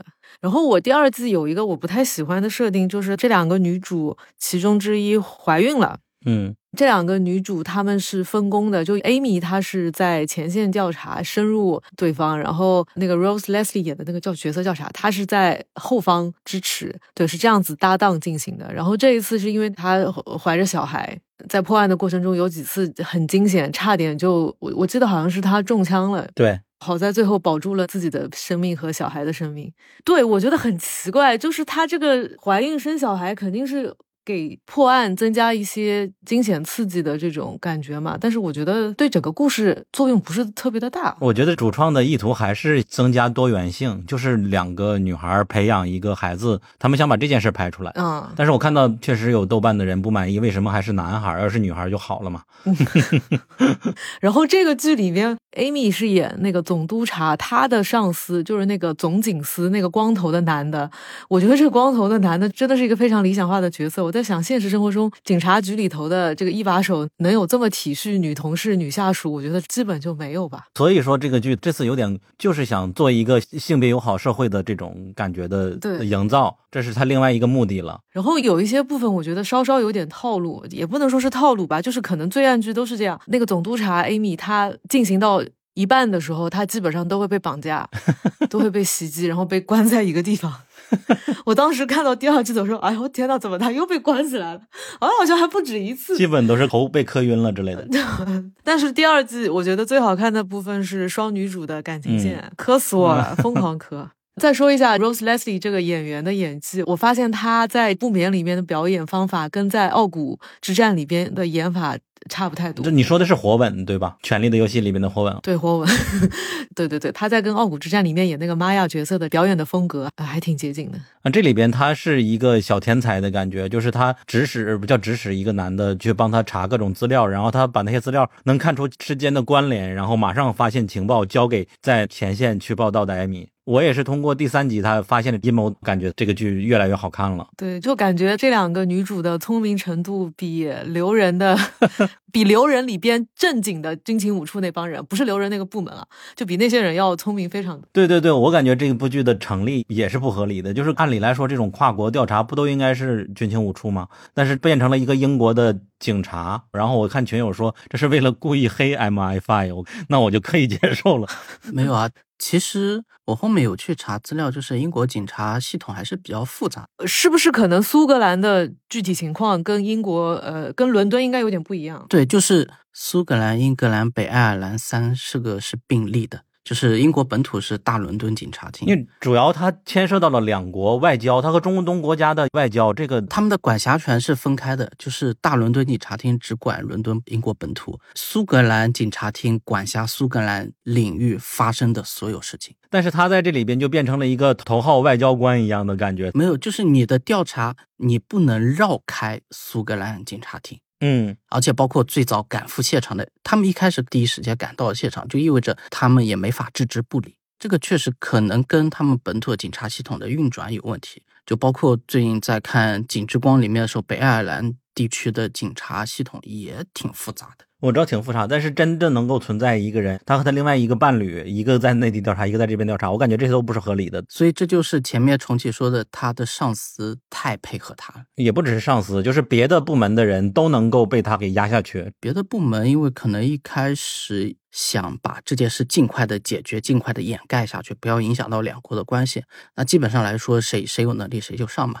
那 M F F 他们也不好直接插手，因为直接插手就证明你肯定自己背后在捣鬼。就是虽然合理，但是又很离谱。但也挺好的，而且这一季有一个吸引我的点，是一个豆瓣短评，就是那个拉拉救男童。好的，我要快点补一下。对这个梗真的是看过之后才能知道。铁梯救火。然后我第我看第一集的时候，我就很着急，男童呢？男童在哪里呀？怎么还没有男童？不过他这个剧情确实有点太流畅了，包括她怀孕只是为了徒劳增加 Rose Leslie 角色叫 Kristen 嘛，嗯是为了去增加 Kristen 的她的破案难度，因为可能按他的聪明机制来说就不需要这么折腾，以及包军事基地里面那几条线也有点降智了一种。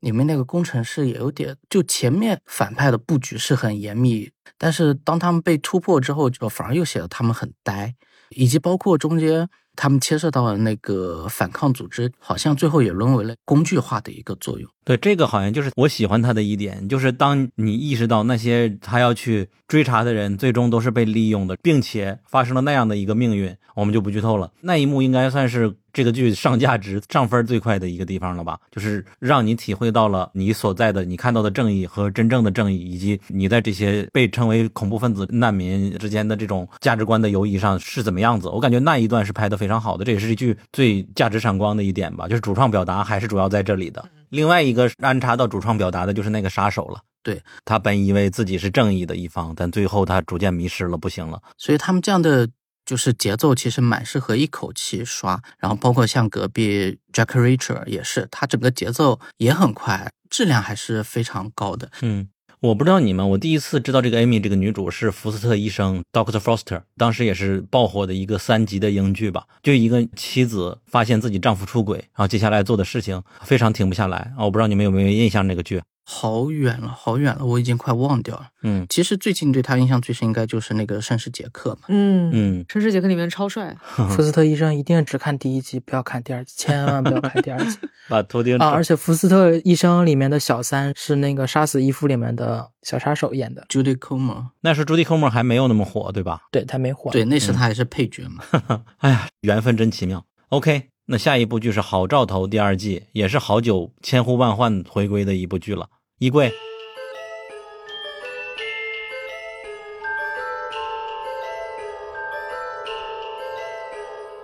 感谢你收听到这里。其实除了播客，我们的微信公众号和微博建立的更早，那里边的内容和这边非常不一样，欢迎你前往关注，包括我们的小红书和豆瓣。去年我们的更新频率不高，今年打算勤奋一点，起码翻倍吧。所以也希望大家能在小宇宙、苹果 Podcast、Spotify、喜马和网易、豆瓣等播客平台多关注一下我们。对你来说可能是举手之劳，但对我们来说真的很重要，非常感谢。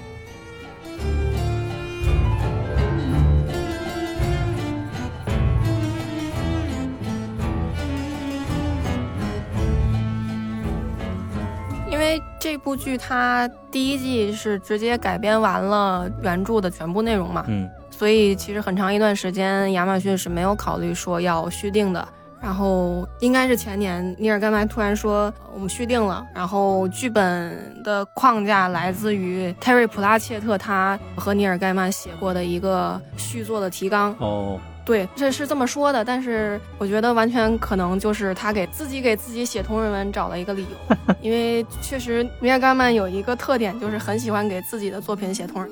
尼尔盖曼他是在网上一直呼吁让大家支持我，让这部剧续订吧。这部剧完播之后，他就是处在了一个非订不可的状态嘛。他当时也说已经有了一个第三季的剧本大纲了，但是亚马逊就是迟迟不官宣消息。后来官宣了吧？现在要定到二零二六年了。对，已经续订了。第二季我觉得一个算亮点的地方在于，他用天堂和地狱的这个体制性问题补充了就是两个主角之间的这个关系的复杂性。毫无疑问，又是一场同人狂欢嘛，又出现了咱们在说《怪奇物语》的时候出现的那个问题，就是粉丝自己造糖已经把自己甜晕到分不清是官方的糖还是自己的糖了。对，而且这个事儿挺有意思的地方在于，真的有人去汤不捞上跟尼尔盖曼问，为什么克鲁利对于 “clue” 这个词反应这么大？是不是因为这是一个谐音梗啊，或者说这是一个昵称？因为很多同人女之间算是达成了一个共识，就是认为说 “clue” 是 “crow”，也就是他这个 Crowley 这个名字前半截的一个谐音，已经非常多人去认可这个说法了。结果尼尔盖曼给否了。并不是这样的，只是克鲁利觉得阿兹看侦探小说看太多了。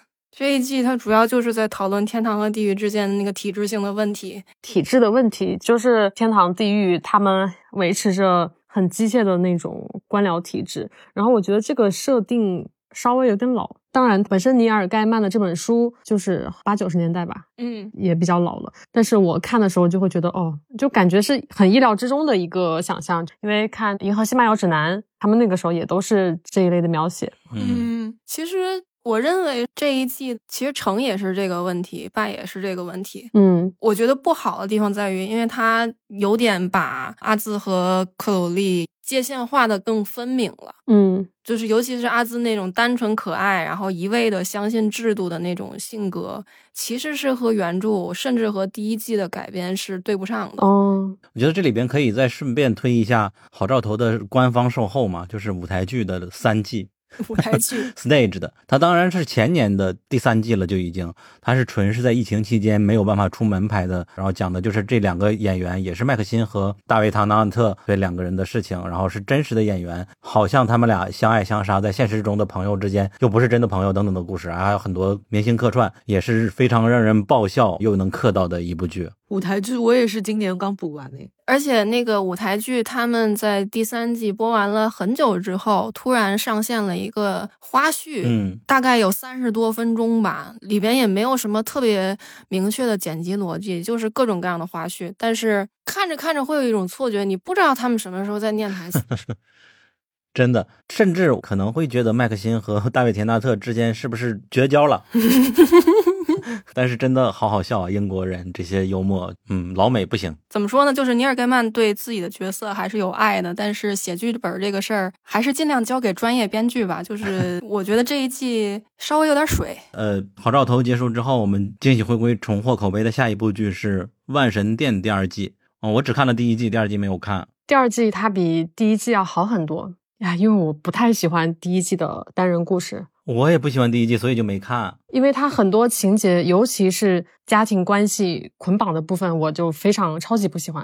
然后包括培养 Steve 就乔布斯的这个克隆人，当时看了非常想吐槽。因为其实你只是复刻了当时的父母，然后还有女朋友，然后但它完全是不同的年代，不同的老师和同学，每天发生不同的事情。哦，就很纳闷，怎么能够培养出一个相似的，甚至更加有智慧的大脑？就是这种想法，我是完全不能理解。然后第二季它的剧情我觉得要好很多，就它整体的框架、世界观展开了很多。因为前面的时候只是说这个数字生命和人类之间的关系，它是去做一步步的试探，然后放在地下的嘛，就整个世界是不知道这项技术的。第二季的时候，数字生命这项技术就完全曝光了啊，然后一个支持数字生命的人。完全把这项技术开源了，基本上就是从美国、印度直接扩展到全球了，然后就一时出现了大量的数字生命。哦，对，其中还有三个是中国的政治犯。然后我觉得从这里开始，故事是越来越吸引人了。第一季的时候，结尾是断网了，对吧？断网，因为国家不希望，因为出现了越来越多的数字生命，然后就相当于进入了一点黑暗森林的感觉，就是你不知道他们会对人类世界做出什么。数字生命也在试探人类的态度吧，就不同国家的态度，就相互之间彼此试探，然后高层就干脆决定就断网，就不要去和他们接触。第二季是他们试图突破这个局域网，那后边就是成功了吗？又是怎么样的一个结局？后面他们发现数字生命它也是有 bug 的，并不是上传之后就一劳永逸了，因为人类的大脑脑最后还是会过载，然后还是会崩溃，然后最终男主角修复了这个 bug，然后所有的数字生命就在云端 永生吧。然后主角成为了一个神一样的人，就是俯瞰这个世界。happy ending 的，我觉得也不算 happy ending 吧，也不算 bad ending，就是也是结尾一个人成神了，然后就很孤单的看这个世界上所有的生命，然后所有的时间和记忆，有点哎，如果你们玩过十三机兵防卫圈，它这个里面有相似的设定，它也变成洛基的感觉了。有一点超体，有点对，有点像超体。我觉得他探讨技术未来确实是值得大家很兴奋、很期待的一个未来。第二季其实前四集都是还挺好的，直到男主跟女主强行拉郎配之后，就顿时感觉这个观感就崩溃掉了。嗯嗯哼，我觉得这部剧的爱情线还有亲情线都蛮值得吐槽的。对，它会让我感觉女主反而在一定程度上变成了工具化的一个角色。当然，她想表达的那个宗旨我也知道，就是不管技术怎么发展，不管世界怎么演变，就算我成为了神，我也只想去爱你，去想见你这样子。是第一季的时候，我以为那个小女孩她是主角，但第二季的时候发现她确实是一个工具人，主要就是这个 Steve 的克隆人，感觉像变成一个大男主的剧。对，很多差评也是从这一集之后。其实我当时是好奇的，当你成为一个超脱的存在之后，你是否真的还对地球上人类之间的这些小打小闹还会有感情？当然，他这部剧可能表达就是，不管你成了什么形态，只要你还有感情，你就是个人。对你说到这一点，我想起来，男主他父亲的数字生命，其实你知道，你可以复制一百个你的父亲，其实他们都不是你的父亲。然后但他们就认为你必须得找回你过去的情感和记忆，成为之前那个父亲。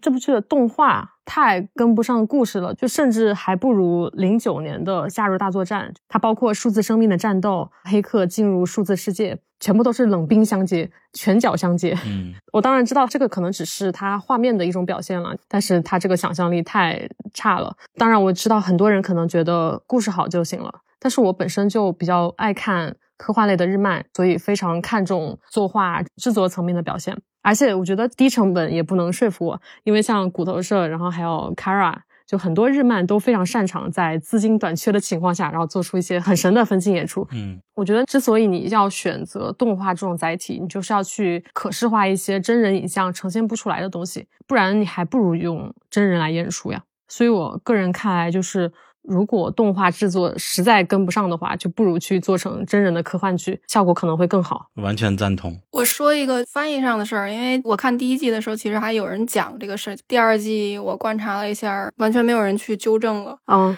这个剧它也是小说改的嘛，有中文版的小说的。译者当时和刘宇坤咨询过，就是里边这家公司 Logorithm，哦，应该怎么翻译？然后刘宇坤的回答是前半截儿这个词跟 logo 就是取的是 logic，哦，取的是 logic 这个含义。所以中文小说里，如果你看的话，会发现这家公司叫做就节奏逻辑或者逻辑节奏。哦，但它实际上被翻的是标志律动。对，就剧集出现之后。咱也不能说就是强求所有的字幕组都看过小说，嗯，所以基本上所有的字幕组都翻译成了刚才悠悠说的那个类似的东西。而且因为这一点，就是你现在去搜 logarithms 关联出来的词都是字节跳动，因为它翻译成了标志节拍，然后就很多人就觉得它这个故事是不是在影射字节，其实完全没有，翻译给误导了。对，很多影视剧资讯号都会蹭一下的字节跳动。好呀。那就先到这里，我们进入惊喜回归、重获口碑的下一部《心跳漏一拍》第二季。嗯，这部剧呢，它其实是作为一个宣发也不太多的同性校园清新的小甜剧，在二零二二年的国内外口碑都是爆炸的，然后让网飞在三四月的流媒体混战当中取得了一席之地。那个时候三四月我们都知道，二零二二年是很强势的。然后，二零二三年的第二季呢，《心跳漏一拍》它还是主要延续主线 CP 的故事，相比第一季穿插了更多关于副 CP 的故事。然后，不管是同性、异性，还是抛开了种族的偏见，这一些它都有涉猎。相同点就是，不管是男男 CP、女女 CP，还是男女 CP，然后都是很好磕的。然后大家都是互相助攻，然后帮忙解决各自情感和呃认知中的盲点和疑惑。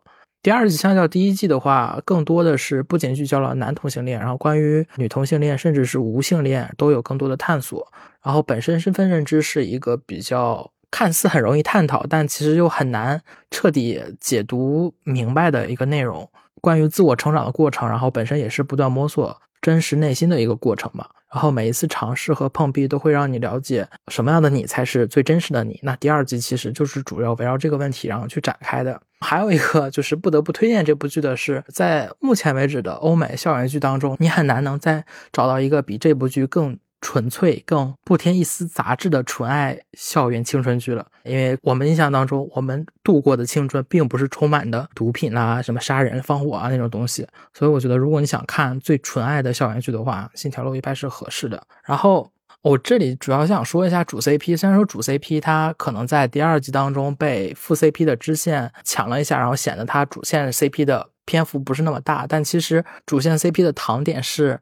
一个是因为林国宇他之之前受过欺负，所以希望给对方打伞，然后告诉对方你不必要为了我去出柜，然后想出柜的时候再出柜，不必强求。而另一个急于出柜的一方，更多的是想可以正大光明的保护自己喜欢的人。就是这种，就是互相为对方着想的点，就是很好磕的。然后关于出柜的问题，也是现在现实生活中很多同性恋面对的很真实的一个情况。在这部剧，其实你也，如果你是 LGBT 群体的话，那你可能看这部剧的话，会共情的更多一点。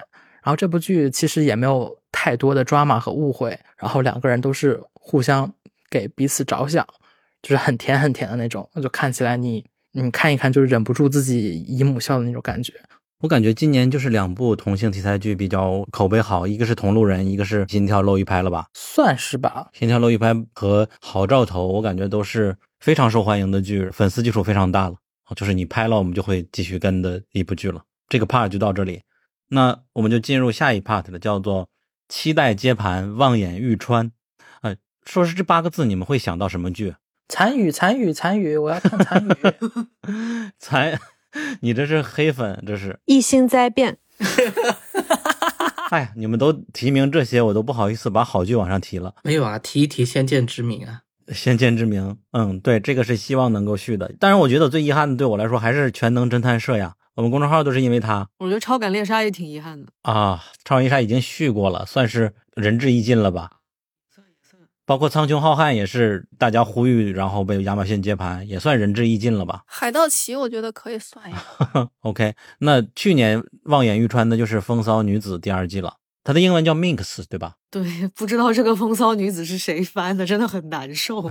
但是豆瓣的翻译又是这个。她经历了非常惨的，就被砍复活，然后后来又被砍，对的一个过程。是亚马逊做的事儿吗？好问题，不是亚马逊。他之前是是 HBO 的剧，然后嗯给了谁，然后谁接盘了？哎，Stars 是哪个哪个台哪个平台？Stars 就是 Stars 啊，那就是 Stars 接盘了。OK，Stars 好像是之前斯巴达克斯那个台吧？啊，美国众神是 Stars 啊，对对，美国众神就别接盘了。斯巴达克斯还有达芬奇恶魔，还有古战场传奇黑帆啊，黑帆是 Stars 的。OK，好久远的 好剧了。那重启来说说第二季。呃，《Minx 风骚女子》第二季，呃，第一季的时候它是在 HBO 播出，是二零二二年；第二季是在二零二三年七月份由 Stars 接盘。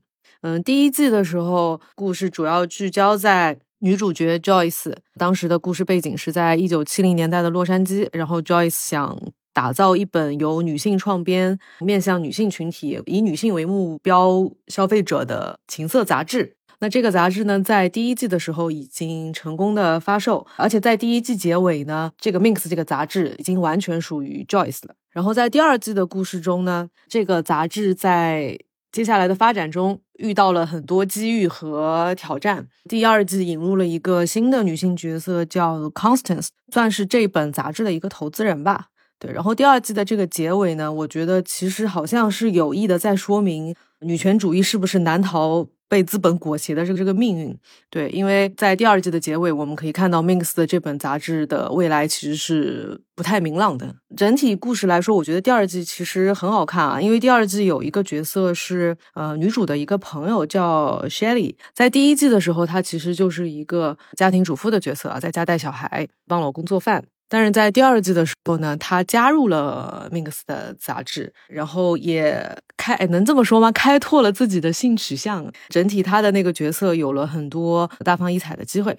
大概就是这么一个故事。对，但但但是现在，嗯、就像我们前面说的，Mix 会不会有第三季，现在就是一个未知。对，所以我们也不知道这部剧以及这本 Mix 的杂志会走向哪里，期待有人接盘吧。望眼欲穿。这本杂志的内容是不是用那个直男的说法叫女凝？是是这样的吗？就相当于女性看的《花花公子》啊啊，对对对，他第一季有一段特别绕的台词，你需要捋一下才能看懂。呃，说什么我们既要拒绝被凝视，又要拒绝什么被凝视的凝视这之类的。这我这不是原话啊，嗯其实就是反驳了小鸟刚才那个问题。嗯其实这个杂志，嗯、它没有提供一个答案，它更像是在探索，就是给女性看的这种嗯情色杂志，它到底是一个什么样的。它的最初不是为了对抗南宁而产生的杂志吗？对，但是在第一季后面以及第二季的时候，它的内容其实有一些别的变化吧。对，嗯包含第二季的剧情，Mix 收购了美国本土的另一个竞品，它的竞品同类竞品，对，还有这样的一些情节在。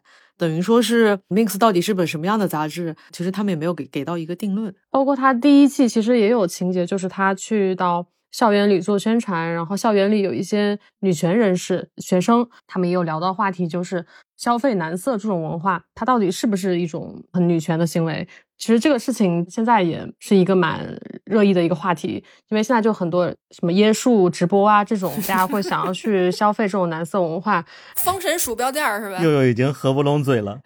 关于这种现象，也会有一些比较新的讨论，是不是还是女性去用比较男性的一种思维，然后去复制到了我们自己这边？嗯，本质上还是没有去建立就是女性为主导的这样一种文化，可能也还是被资本主义或者被消费主义裹挟的一种方式，一种比较新的陷阱。嗯，对，而且第二季的结尾，Joyce 她的台词是说：“我想我要和我自己的杂志开战了。”嗯也就是说，Minx 这个杂志其实已经怎么讲不属于他了。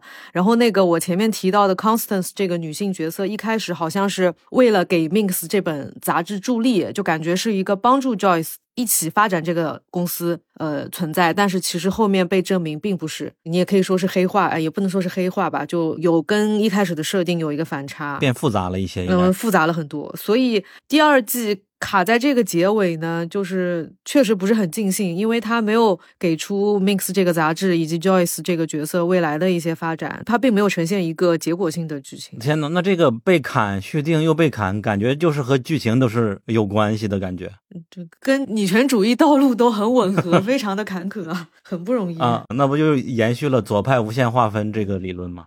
无限细分。唉，希望能有人接盘吧，只能希望。好的，那我们这个环节到这里，终于进入 下葬的环节了。到站下车，体面离开。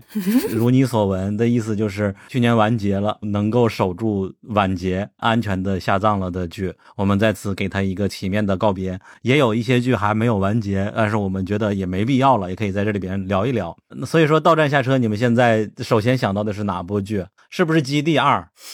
还有人看吗？大可不必，基地一都没看完。基地，我觉得他已经成功的培养出了自己的观众群。啊，这样吗？小鱼干是吧？那小鱼干可能是个特例，就是他是既看过书又很喜欢剧的。哦但是我的感觉是，这个剧的观众群可能更多的是没有看过书的人。那我们如果唱衰《基地二》，会不会被他们骂呀？嗯，无所谓了。衣柜，你看了二吗？没有，一我看了，基本上我就属于没有看过书的人，所以我能理解那种能看的感觉。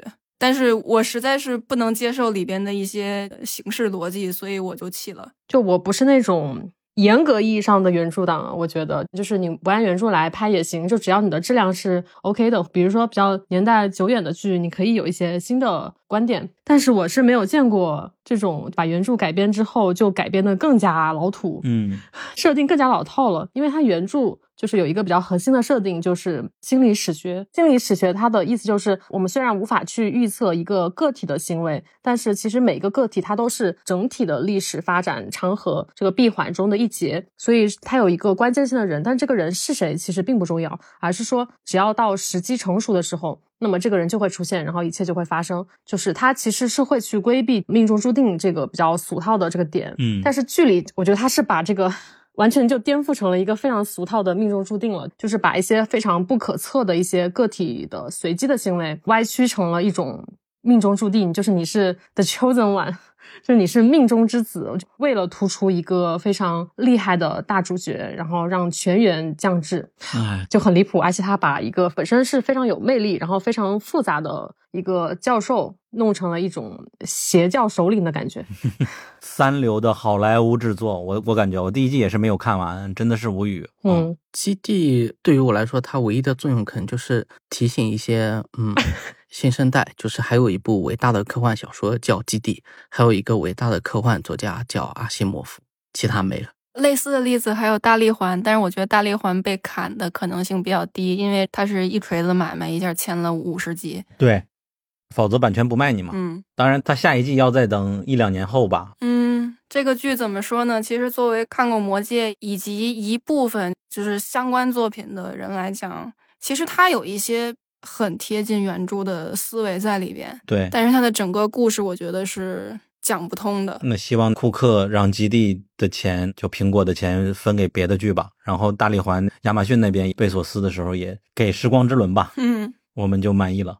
那我们接下来进入下一个，我们要聊的是《王冠》，伟杰和质子会聊。伟杰真的是王冠的真爱。没有，王冠他给了一星，最后一季，你能理解这种痛吗？就是之前全都是五星，我最爱的就是王冠，还要做一期长节目，然后这季给了一星，哎呀，这心碎伟杰。伟杰会给一星吗？真的假的？权力的游戏已经体验过了，嗯，别说了。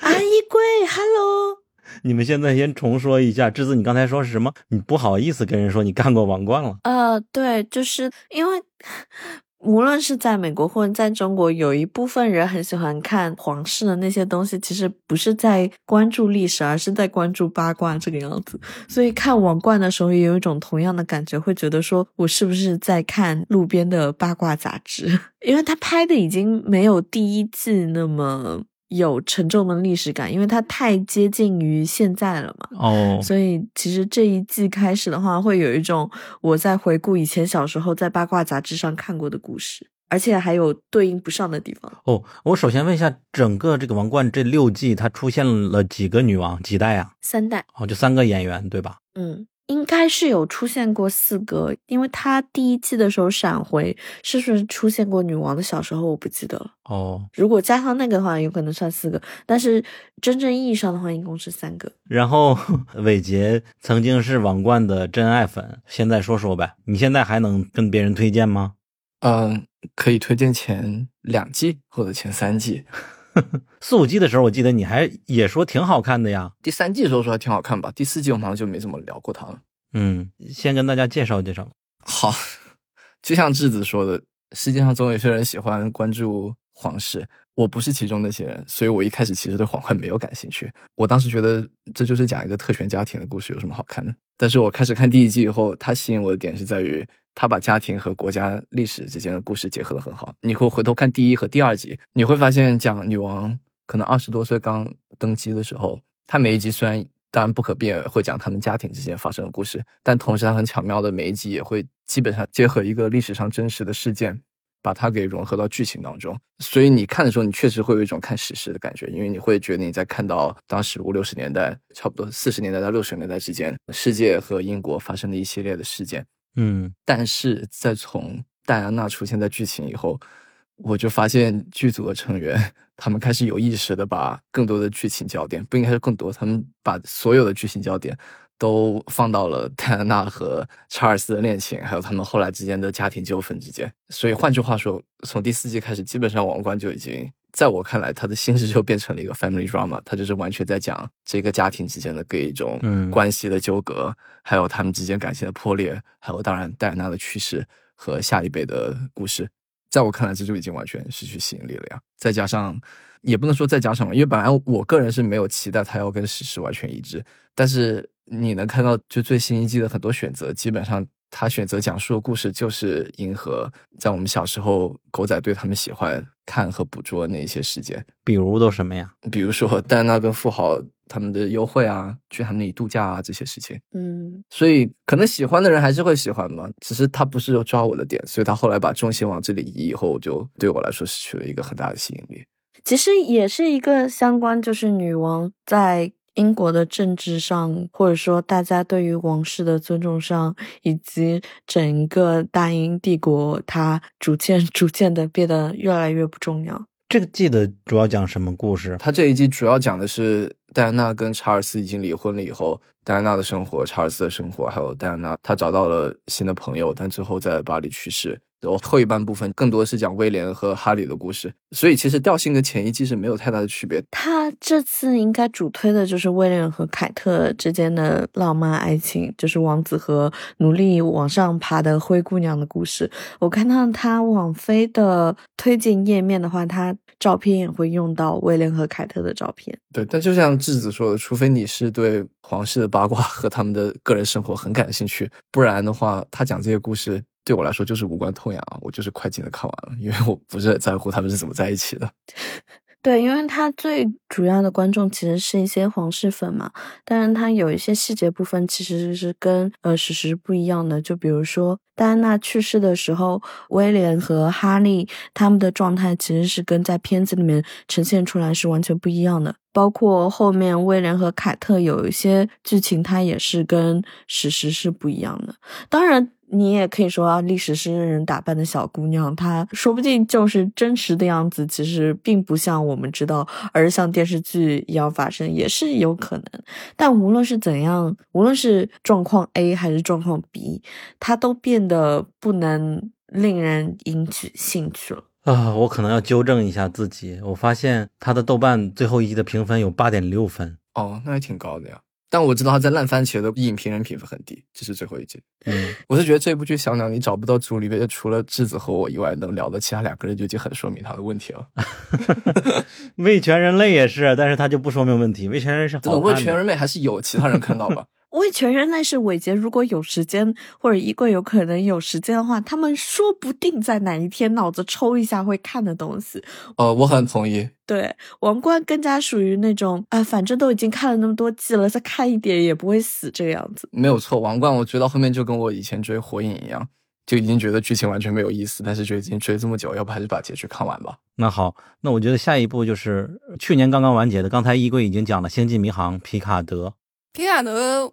我个人觉得，至少在咱们这个剧单里边，算一个体面的离开。对，真正意义上体面离开，而且口碑反而比前两集更好一点的。嗯，因为前面我在讲新世界的时候也说过嘛，其实这部剧有点不疼不痒，但我选择原谅，因为这是一部养老剧。嗯，就是它基本上请回了下一代和航海家号，就是一半以上的主演，嗯，都是老人家了，已经，我就不多说了。嗯，最后一季就是很体面的讲了一个关于迷航精神传承的故事，但是比较可惜的地方在于和第二季一个重要的设定有冲突了，而且最近也是意外的听说，就是演皮卡德的这个演员帕爵爷。他又签约了新作，我也不知道说老爷子还能演多久啊。新作能拍成的话，那就祝他长寿吧。星际迷航界的加里奥德曼，嗯，OK，那就其实还有一部剧，好像是明年才能讨论了，就是《九号密室》，它是今年要完结，我们可能今年年底盘点也是体面离开了，正好第九季嘛，它一共就拍九季，别的没有了。接下来我们就进入黑镜环节了，有多少人在第三季以后就希望它就完结了的？啊，你们都看了吗？这集？我看到小粉那集实在看不下去了，我一看时长怎么一个半小时，我好像就看了第一集啊啊！我是全看了。其实第一集我印象不错的啊，Barry，我们是一起看的对吧？我已经没有这段记忆了。黑镜第六季去年啊，那是我们做线下活动，对，两个场子，一个一个是呃 Sarah 和 Barry，一个是我们这边嘛，应该是。没事，我我已经忘了说明。图钉呢？说实话，我对黑镜唯一的印象。就是第一季第一集首相和猪啪啪啪啊，然后现在这个首相晋升了头号外交官的英国 首相了啊，对他还是英国恐怖故事里的弗兰肯斯坦，嗯，他反正是挺眼熟的，但是黑镜这个。也不能说 IP 啦，这个系列差不多可以了。我觉得有一点点灵感枯竭了。就是《黑镜》这个作品，它不适合真正的黑镜粉丝来看了。但是对于一些非美剧迷，你要想看点刺激的，可能就能看一点点的皮毛。我是这么想的，包括我也会每年都看。当然，每一集都觉得，哎，他这个想象力都快不及一般的科幻片了。但就这一点点设定，就相当于一家餐馆，你知道它不是原来的味道了，但是你还会去吃，因为别处没有这个味道。就你看《阴阳魔界》，它五几年那一版就没拍几年，然后后面也重启过几次，也都没拍几年。就是像这种带有一定幻想性质的诗选剧，本身就很容易灵感枯竭。是这样的，它这种剧，我觉得它不适合一年出一季，它隔几年出一季，隔几年出一季，或许会好一点。黑镜不就是这样吗？黑镜，我觉得它好像出的挺频繁了吧？它一两年出一季，我说的隔几年可能会隔个七八年、五六年出个一季。你是不是在点神探夏洛克呢？神探夏洛克续了吗？他都几年了，他这种档期，除非他……那你这要说汉尼拔，这也是等了多少年？等重启又有看了吗？黑镜，我前面的六季都看了，就第七季最终季没看。没有最终季啊？你已经私下给他中了是吧？哦，不好意思，不好意思，私自送终可还行？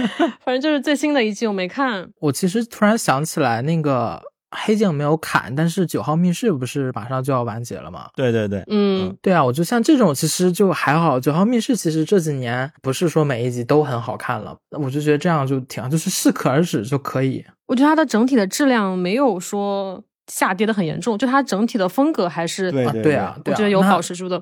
然后我觉得黑镜就是还是那个问题，就是它从呃英国到美国这个制作团队转变之后，然后我就觉得它，因为黑镜最开始比较吸引大家的地方就是图钉刚刚说的啊，首相被猪干，不是 反了反了反了，首相干猪。更惨了。就是大家想看这种很英国式的这种政治讽刺的部分，这种比较冷峻的、比较现实的这种情节，我觉得倒并不是说它的科幻的想象，大家有多么想看出现了什么新的高科技的设备啊，然后数字人生命啊这些情节，我觉得大家并不是期待这个。但是它到后面感觉都是在就围绕科幻的设定去做一些展开，我觉得失去了它最开始的那种比较冷峻的、比较讽刺性的东西。就是科幻如何导致未来不行吗？嗯，对，包括它第二季什么白熊那季，我印象也是蛮深刻的呀，它有一点规则怪谈的感觉。但它其实也，你要说有多么科幻，它其实也没有。对，嗯，我觉得这个是黑镜最开始吸引到我的地方。它本身《黑镜》这个标题只是说带一点点科幻属性的，嗯，黑色隐喻一个命题，但是它能探讨的东西其实非常的宽泛。但是现在四五六的话，它的主题有点受限制了似的。它的本质变化在于它变成了一个爽片了。就是之前它是一个有社会揭发价值的，但是到美国这边就变成一个爽片了。Netflix 希望观众看看完了开心，不至于治愈。而且我觉得它后面它有一些就是在追赶一些时代的议题。就是网络的热点的感觉，就包括第五季还是第六季，它有什么讲到社交网络呀，然后虚拟相亲啊这些，我觉得好像你在 YouTube 的那种短视频里也能够看见这一类。我甚至在 B 站看到那种 UP 主自制的视频，然后也有讲这种，嗯，呃，就是感觉他是在有意的贴合你的一些时代的热点。但是你像他之前拍出首相和猪这种故事，他就是和热点是完全不搭嘎的，但是他是在引领观众去思考一个东西，而不是去贴合。嗯，其实去年这季叫第六季，它也有类似的设定，就是元宇宙吧，多重宇宙那个。对，就第一集，你点了同意之后，然后他会把你日常生活数据、所有个人数据授权给大公司，然后大公司用你的数据，然后来生成角色。这个就完全不科幻了，连讽刺都不够了。我在想，是不是因为就是这几年科技的发展就太快了，它并不是像之前。就是你很难再去想象一种更加科幻的世界了，就很多你过去想象的东西，现在都已经不再科幻了，包括数字人啊、数字生命啊这种，尤其是上载新生这种设定，我觉得就很老套了。我诛心一点，就是觉得作者他已经陷入具体的社会议题了，因为二零二零年他出了一个剧叫《fuck 二零二零》还是什么来着？就总之二零二零去死那个，他盘点了一年的新闻嘛，乱七八糟的事情，然后用时政评论的方式，就是把他的观点都摞进去，我就彻底祛魅了。就他已经是天天关注美国政治，是一个知识分子是没问题的，但是他的想象力我感觉，嗯，啊太诛心了。我是谁？对你自己拍一个呀。就在第六集现场看的时候，感觉还可以，但一个明显的，当时应该我讲过，就是每集之间的质量参差不齐，就没有那种精心的去打磨这个剧本，只是想到一个，我就立刻抓住这个点。哎，就是他现在的讽刺性已经不及一些长文了。比如说有一个怪兽那一集，就把网暴恶魔化，变成了一个真的恶魔，狗仔队嘛之类的。嗯，他的讽刺比我们那些看的长文讽刺或者深刻程度已经差远了。还有一个什么家暴男虐待，在地下室有性变态之类的，他因为太贴近我们当代，他就没有办法成为黑镜了。而且也可能因为黑镜这个名字也局限了他的题材或他的创意是要在科幻跟现实之间。然后相比去年吉尔莫托罗的那一部来说话，如果他能把题材拓宽，他不要局限于这个名字，而是把题材拓宽，就是如果另辟蹊径的话，也许这个 IP 还能再继续延续下去。当然，上一季我还是蛮喜欢最后那集世界末日那一集的。我刚才又想起来，对第一集好感度比较高的一个原因，看完第一集的时候就觉得说啊，这集还行。然后很快就发生了那个罢工嘛，然后其中一个理由就是对于那个 AI 成像的使用，嗯，但是这个是戏外，而且是戏外照进现实了，补充一点现实的对照性。但是如果没有编剧罢工这个事儿的话，我对他的好感就是虽然有，但这也就那么回事儿。唉，我估计他再出新一季，我还是会看的，然后再看完了再觉得没意思。好呀，那整个七个条目我们就已经过了一遍。成为经典，就此封神，恋恋不舍，完美收官，终于争气，渐入佳境，稳扎稳打，你跟我追，惊喜回归，重获口碑，期待接盘，望眼欲穿，到站下车，体面离开，体面离开的你们还有其他想要让他们离开的吗？我感觉《公寓大楼谋杀案》也没必要了，性爱自修室感觉也差不多了。哦，其实那个好想做一次，在我看来是一个比较完美的收官了。哦。我还蛮喜欢这部剧的。那给你一个三十字来跟大家再推荐一个这个剧的机会。呃，嗯，啊，这种青春剧怎么说呢？这就好几个字了。好认真，好坏啊！呃，图丁刚刚推荐《心跳漏一拍》的时候就有说，它是一个很正常的青春剧，然后没有吸毒，没有暴力，没有那些东西。嗯，所有人都在好好的学习，好好的恋爱，并且他们每个人在入学的时候 都有一个非常心仪的想要申请的学校，到最后的时候他们也都完成了。我觉得这是一个。就大家看了会想要去好好搞学习的剧，好好搞学习呀，原来是女主超爱学习，超级认真的 啊。她和另外一个男生他们的感情线就是因为他们学习相互较劲开始的。嗯，就他们两个相当于是两个学霸第一名、第二名之间的竞争产生了感情，就两个非常聪明的人这种唇枪舌战，然后一来一回的。哦，就是像这种比较正常的嗯校园剧，其实可能国内也还能带入一丢丢。不然你像其他的那些校园青春剧，根本没有办法代入，像什么亢奋和名校风暴那种，那怎么代入啊？我现在一想起名校风暴，那他除了是故事背景有个学校，好像就没有学校什么。而且他也是写出了一部分美国高中生很真实的生活，确实是每个学校都会有一些真的在学习的人吧。我突然发现被我们淘汰的剧单里边有一个剧叫《梦魇绝阵二》，后边一个括号里写着“滚”，这是谁写的？是我，我就很疑惑，在这个在咱们这个大纲榜单里，居然出现了这样一部剧，那不淘汰的嘛？就是，我想说谁谁写上去的？这就是去年回归剧的 list 吗？居然没有一个，我当时看到你这个提纲的时候，我觉得还应该加一句，就是居然没有被砍，然后里面就出现。但其实说实话，我看《梦魇绝杀二》的时候，我真的觉得我一点都不生气，因为我觉得它比《钥匙》好多了。你是没有看过《钥匙》？我只是不觉得这样一部剧到底有什么值得不断续订的。哎，它是哪家的剧来着？啊，它不是个大台，反正。哦，那还能够理解，可以少骂两句。他的播放量真的高，好吧？我之前在某抖上经常刷到他的那个解说。哦，我刚想说，他在国内火，应该是因为非常多短视频都在解说这部剧。哈？对，短视频解说肯定比剧好。我就在想，有什么好解说的这么烂？因为它这种丧尸、恶魔这种恐怖题材的剧就很适合解说嘛，因为你自己去看完全就是在浪费时间。而且它特别像之前的那部恐怖电影《Smile》，就是那个微笑，你知道吧？哦，就是你看他们那一群死不烂颤的那种僵尸，就是一脸欠揍的表情看着你，可烦人了。我们没有聊的回归剧有好多的，比如说《机械之声的传奇二》，这个实际上是不错的，对吧？是那个动画挺好的，《梅森探案集二》也是不错的吧？还行。能看。第一季我是不喜欢，我感觉二也不会多喜欢。然后《黄蜂二》就给一句话评语，太慢热了。也中规中矩吧。哎，去年有没有美恐来着？没有，《战士三》挺好的，只是当初遗稿也只写了个大体框架。那我觉得他能拍到第三季蛮不错的，应该是会就此结束吧。OK，走好。《镀金时代二》，《镀金时代二》也还可以，比第一部稍微好一丢丢。第一部和第二部之间间隔也好几年吧？是吧？我觉得其实 Daria Dixon 这些也算是重启吧，就是衍生剧也算是行尸走肉的，是不是也可以列在咱们今天讨论的这个范畴内？呃，我们是在就是在新剧里边被淘汰了吧？不叫淘汰，反正就没轮到前二十。但我个人还蛮喜欢《夏洛特王后》布里奇顿前传，它其实不算是回归了，它算是新剧的一个。然后我的话是觉得它比母剧要好看一点。那布里奇顿也是一个美国热门剧了。布里奇顿，但是这个衍生还可以。落魄家庭，英村脑残的那个女主，她导的这个剧挺好的，然后也是一个偏丧一点的剧。说唱王戴夫看过，但没跟是吧？后面没跟了。许多剧都是这样。后续的话，其实就和前面也没有什么差别。这部剧就是一路的表现都比较一般。凯瑟琳大帝三，就《The Great》这部剧嘛，中规中矩，对吧？但是我感觉好喜欢的人也不少。啊、呃，对，因为男女主长得好看，布道家庭还凑合。但这部剧我是补的。然后 Snowfall 啊，白粉飞。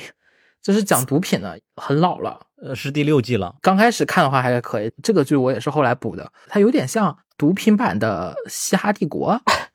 不可遗忘第五季了，有时间可以追。音乐魔法阵二第三季被砍了，黑暗之风二，黑暗之风是那个西部的，好像也还可以。说唱女团二也是被重启要求下去了。有些剧见好就收也挺好的，比如说上女团二第二季就是最终季了，把钱留给真正有需要的剧。那就是这么多续订剧到此结束啦。对于以上这些剧，又有你想对他们整体说一句什么？整体，这除了《梦魇绝症》之外的吗？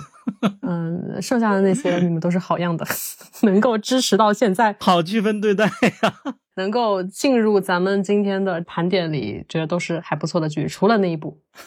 以上这些剧，谢谢你们的续订，也谢谢你们的体面离开。录制时间已经有六小时多了，有史以来第二长的录制时间了。顺滑好入口，不呛不辣不端着。非常感谢尊美纯赞助本期节目，希望听众们在评论区或者 show notes 里边领一个优惠券，开启你的威士忌喝酒人生吧。然后春节快乐，春节拜拜，祝大家春节春节快乐，拜拜拜拜，龙年大吉！不要忘记领取我们的红包。你们觉得律师继承完结之后还会出现这种高度的剧吗？会呀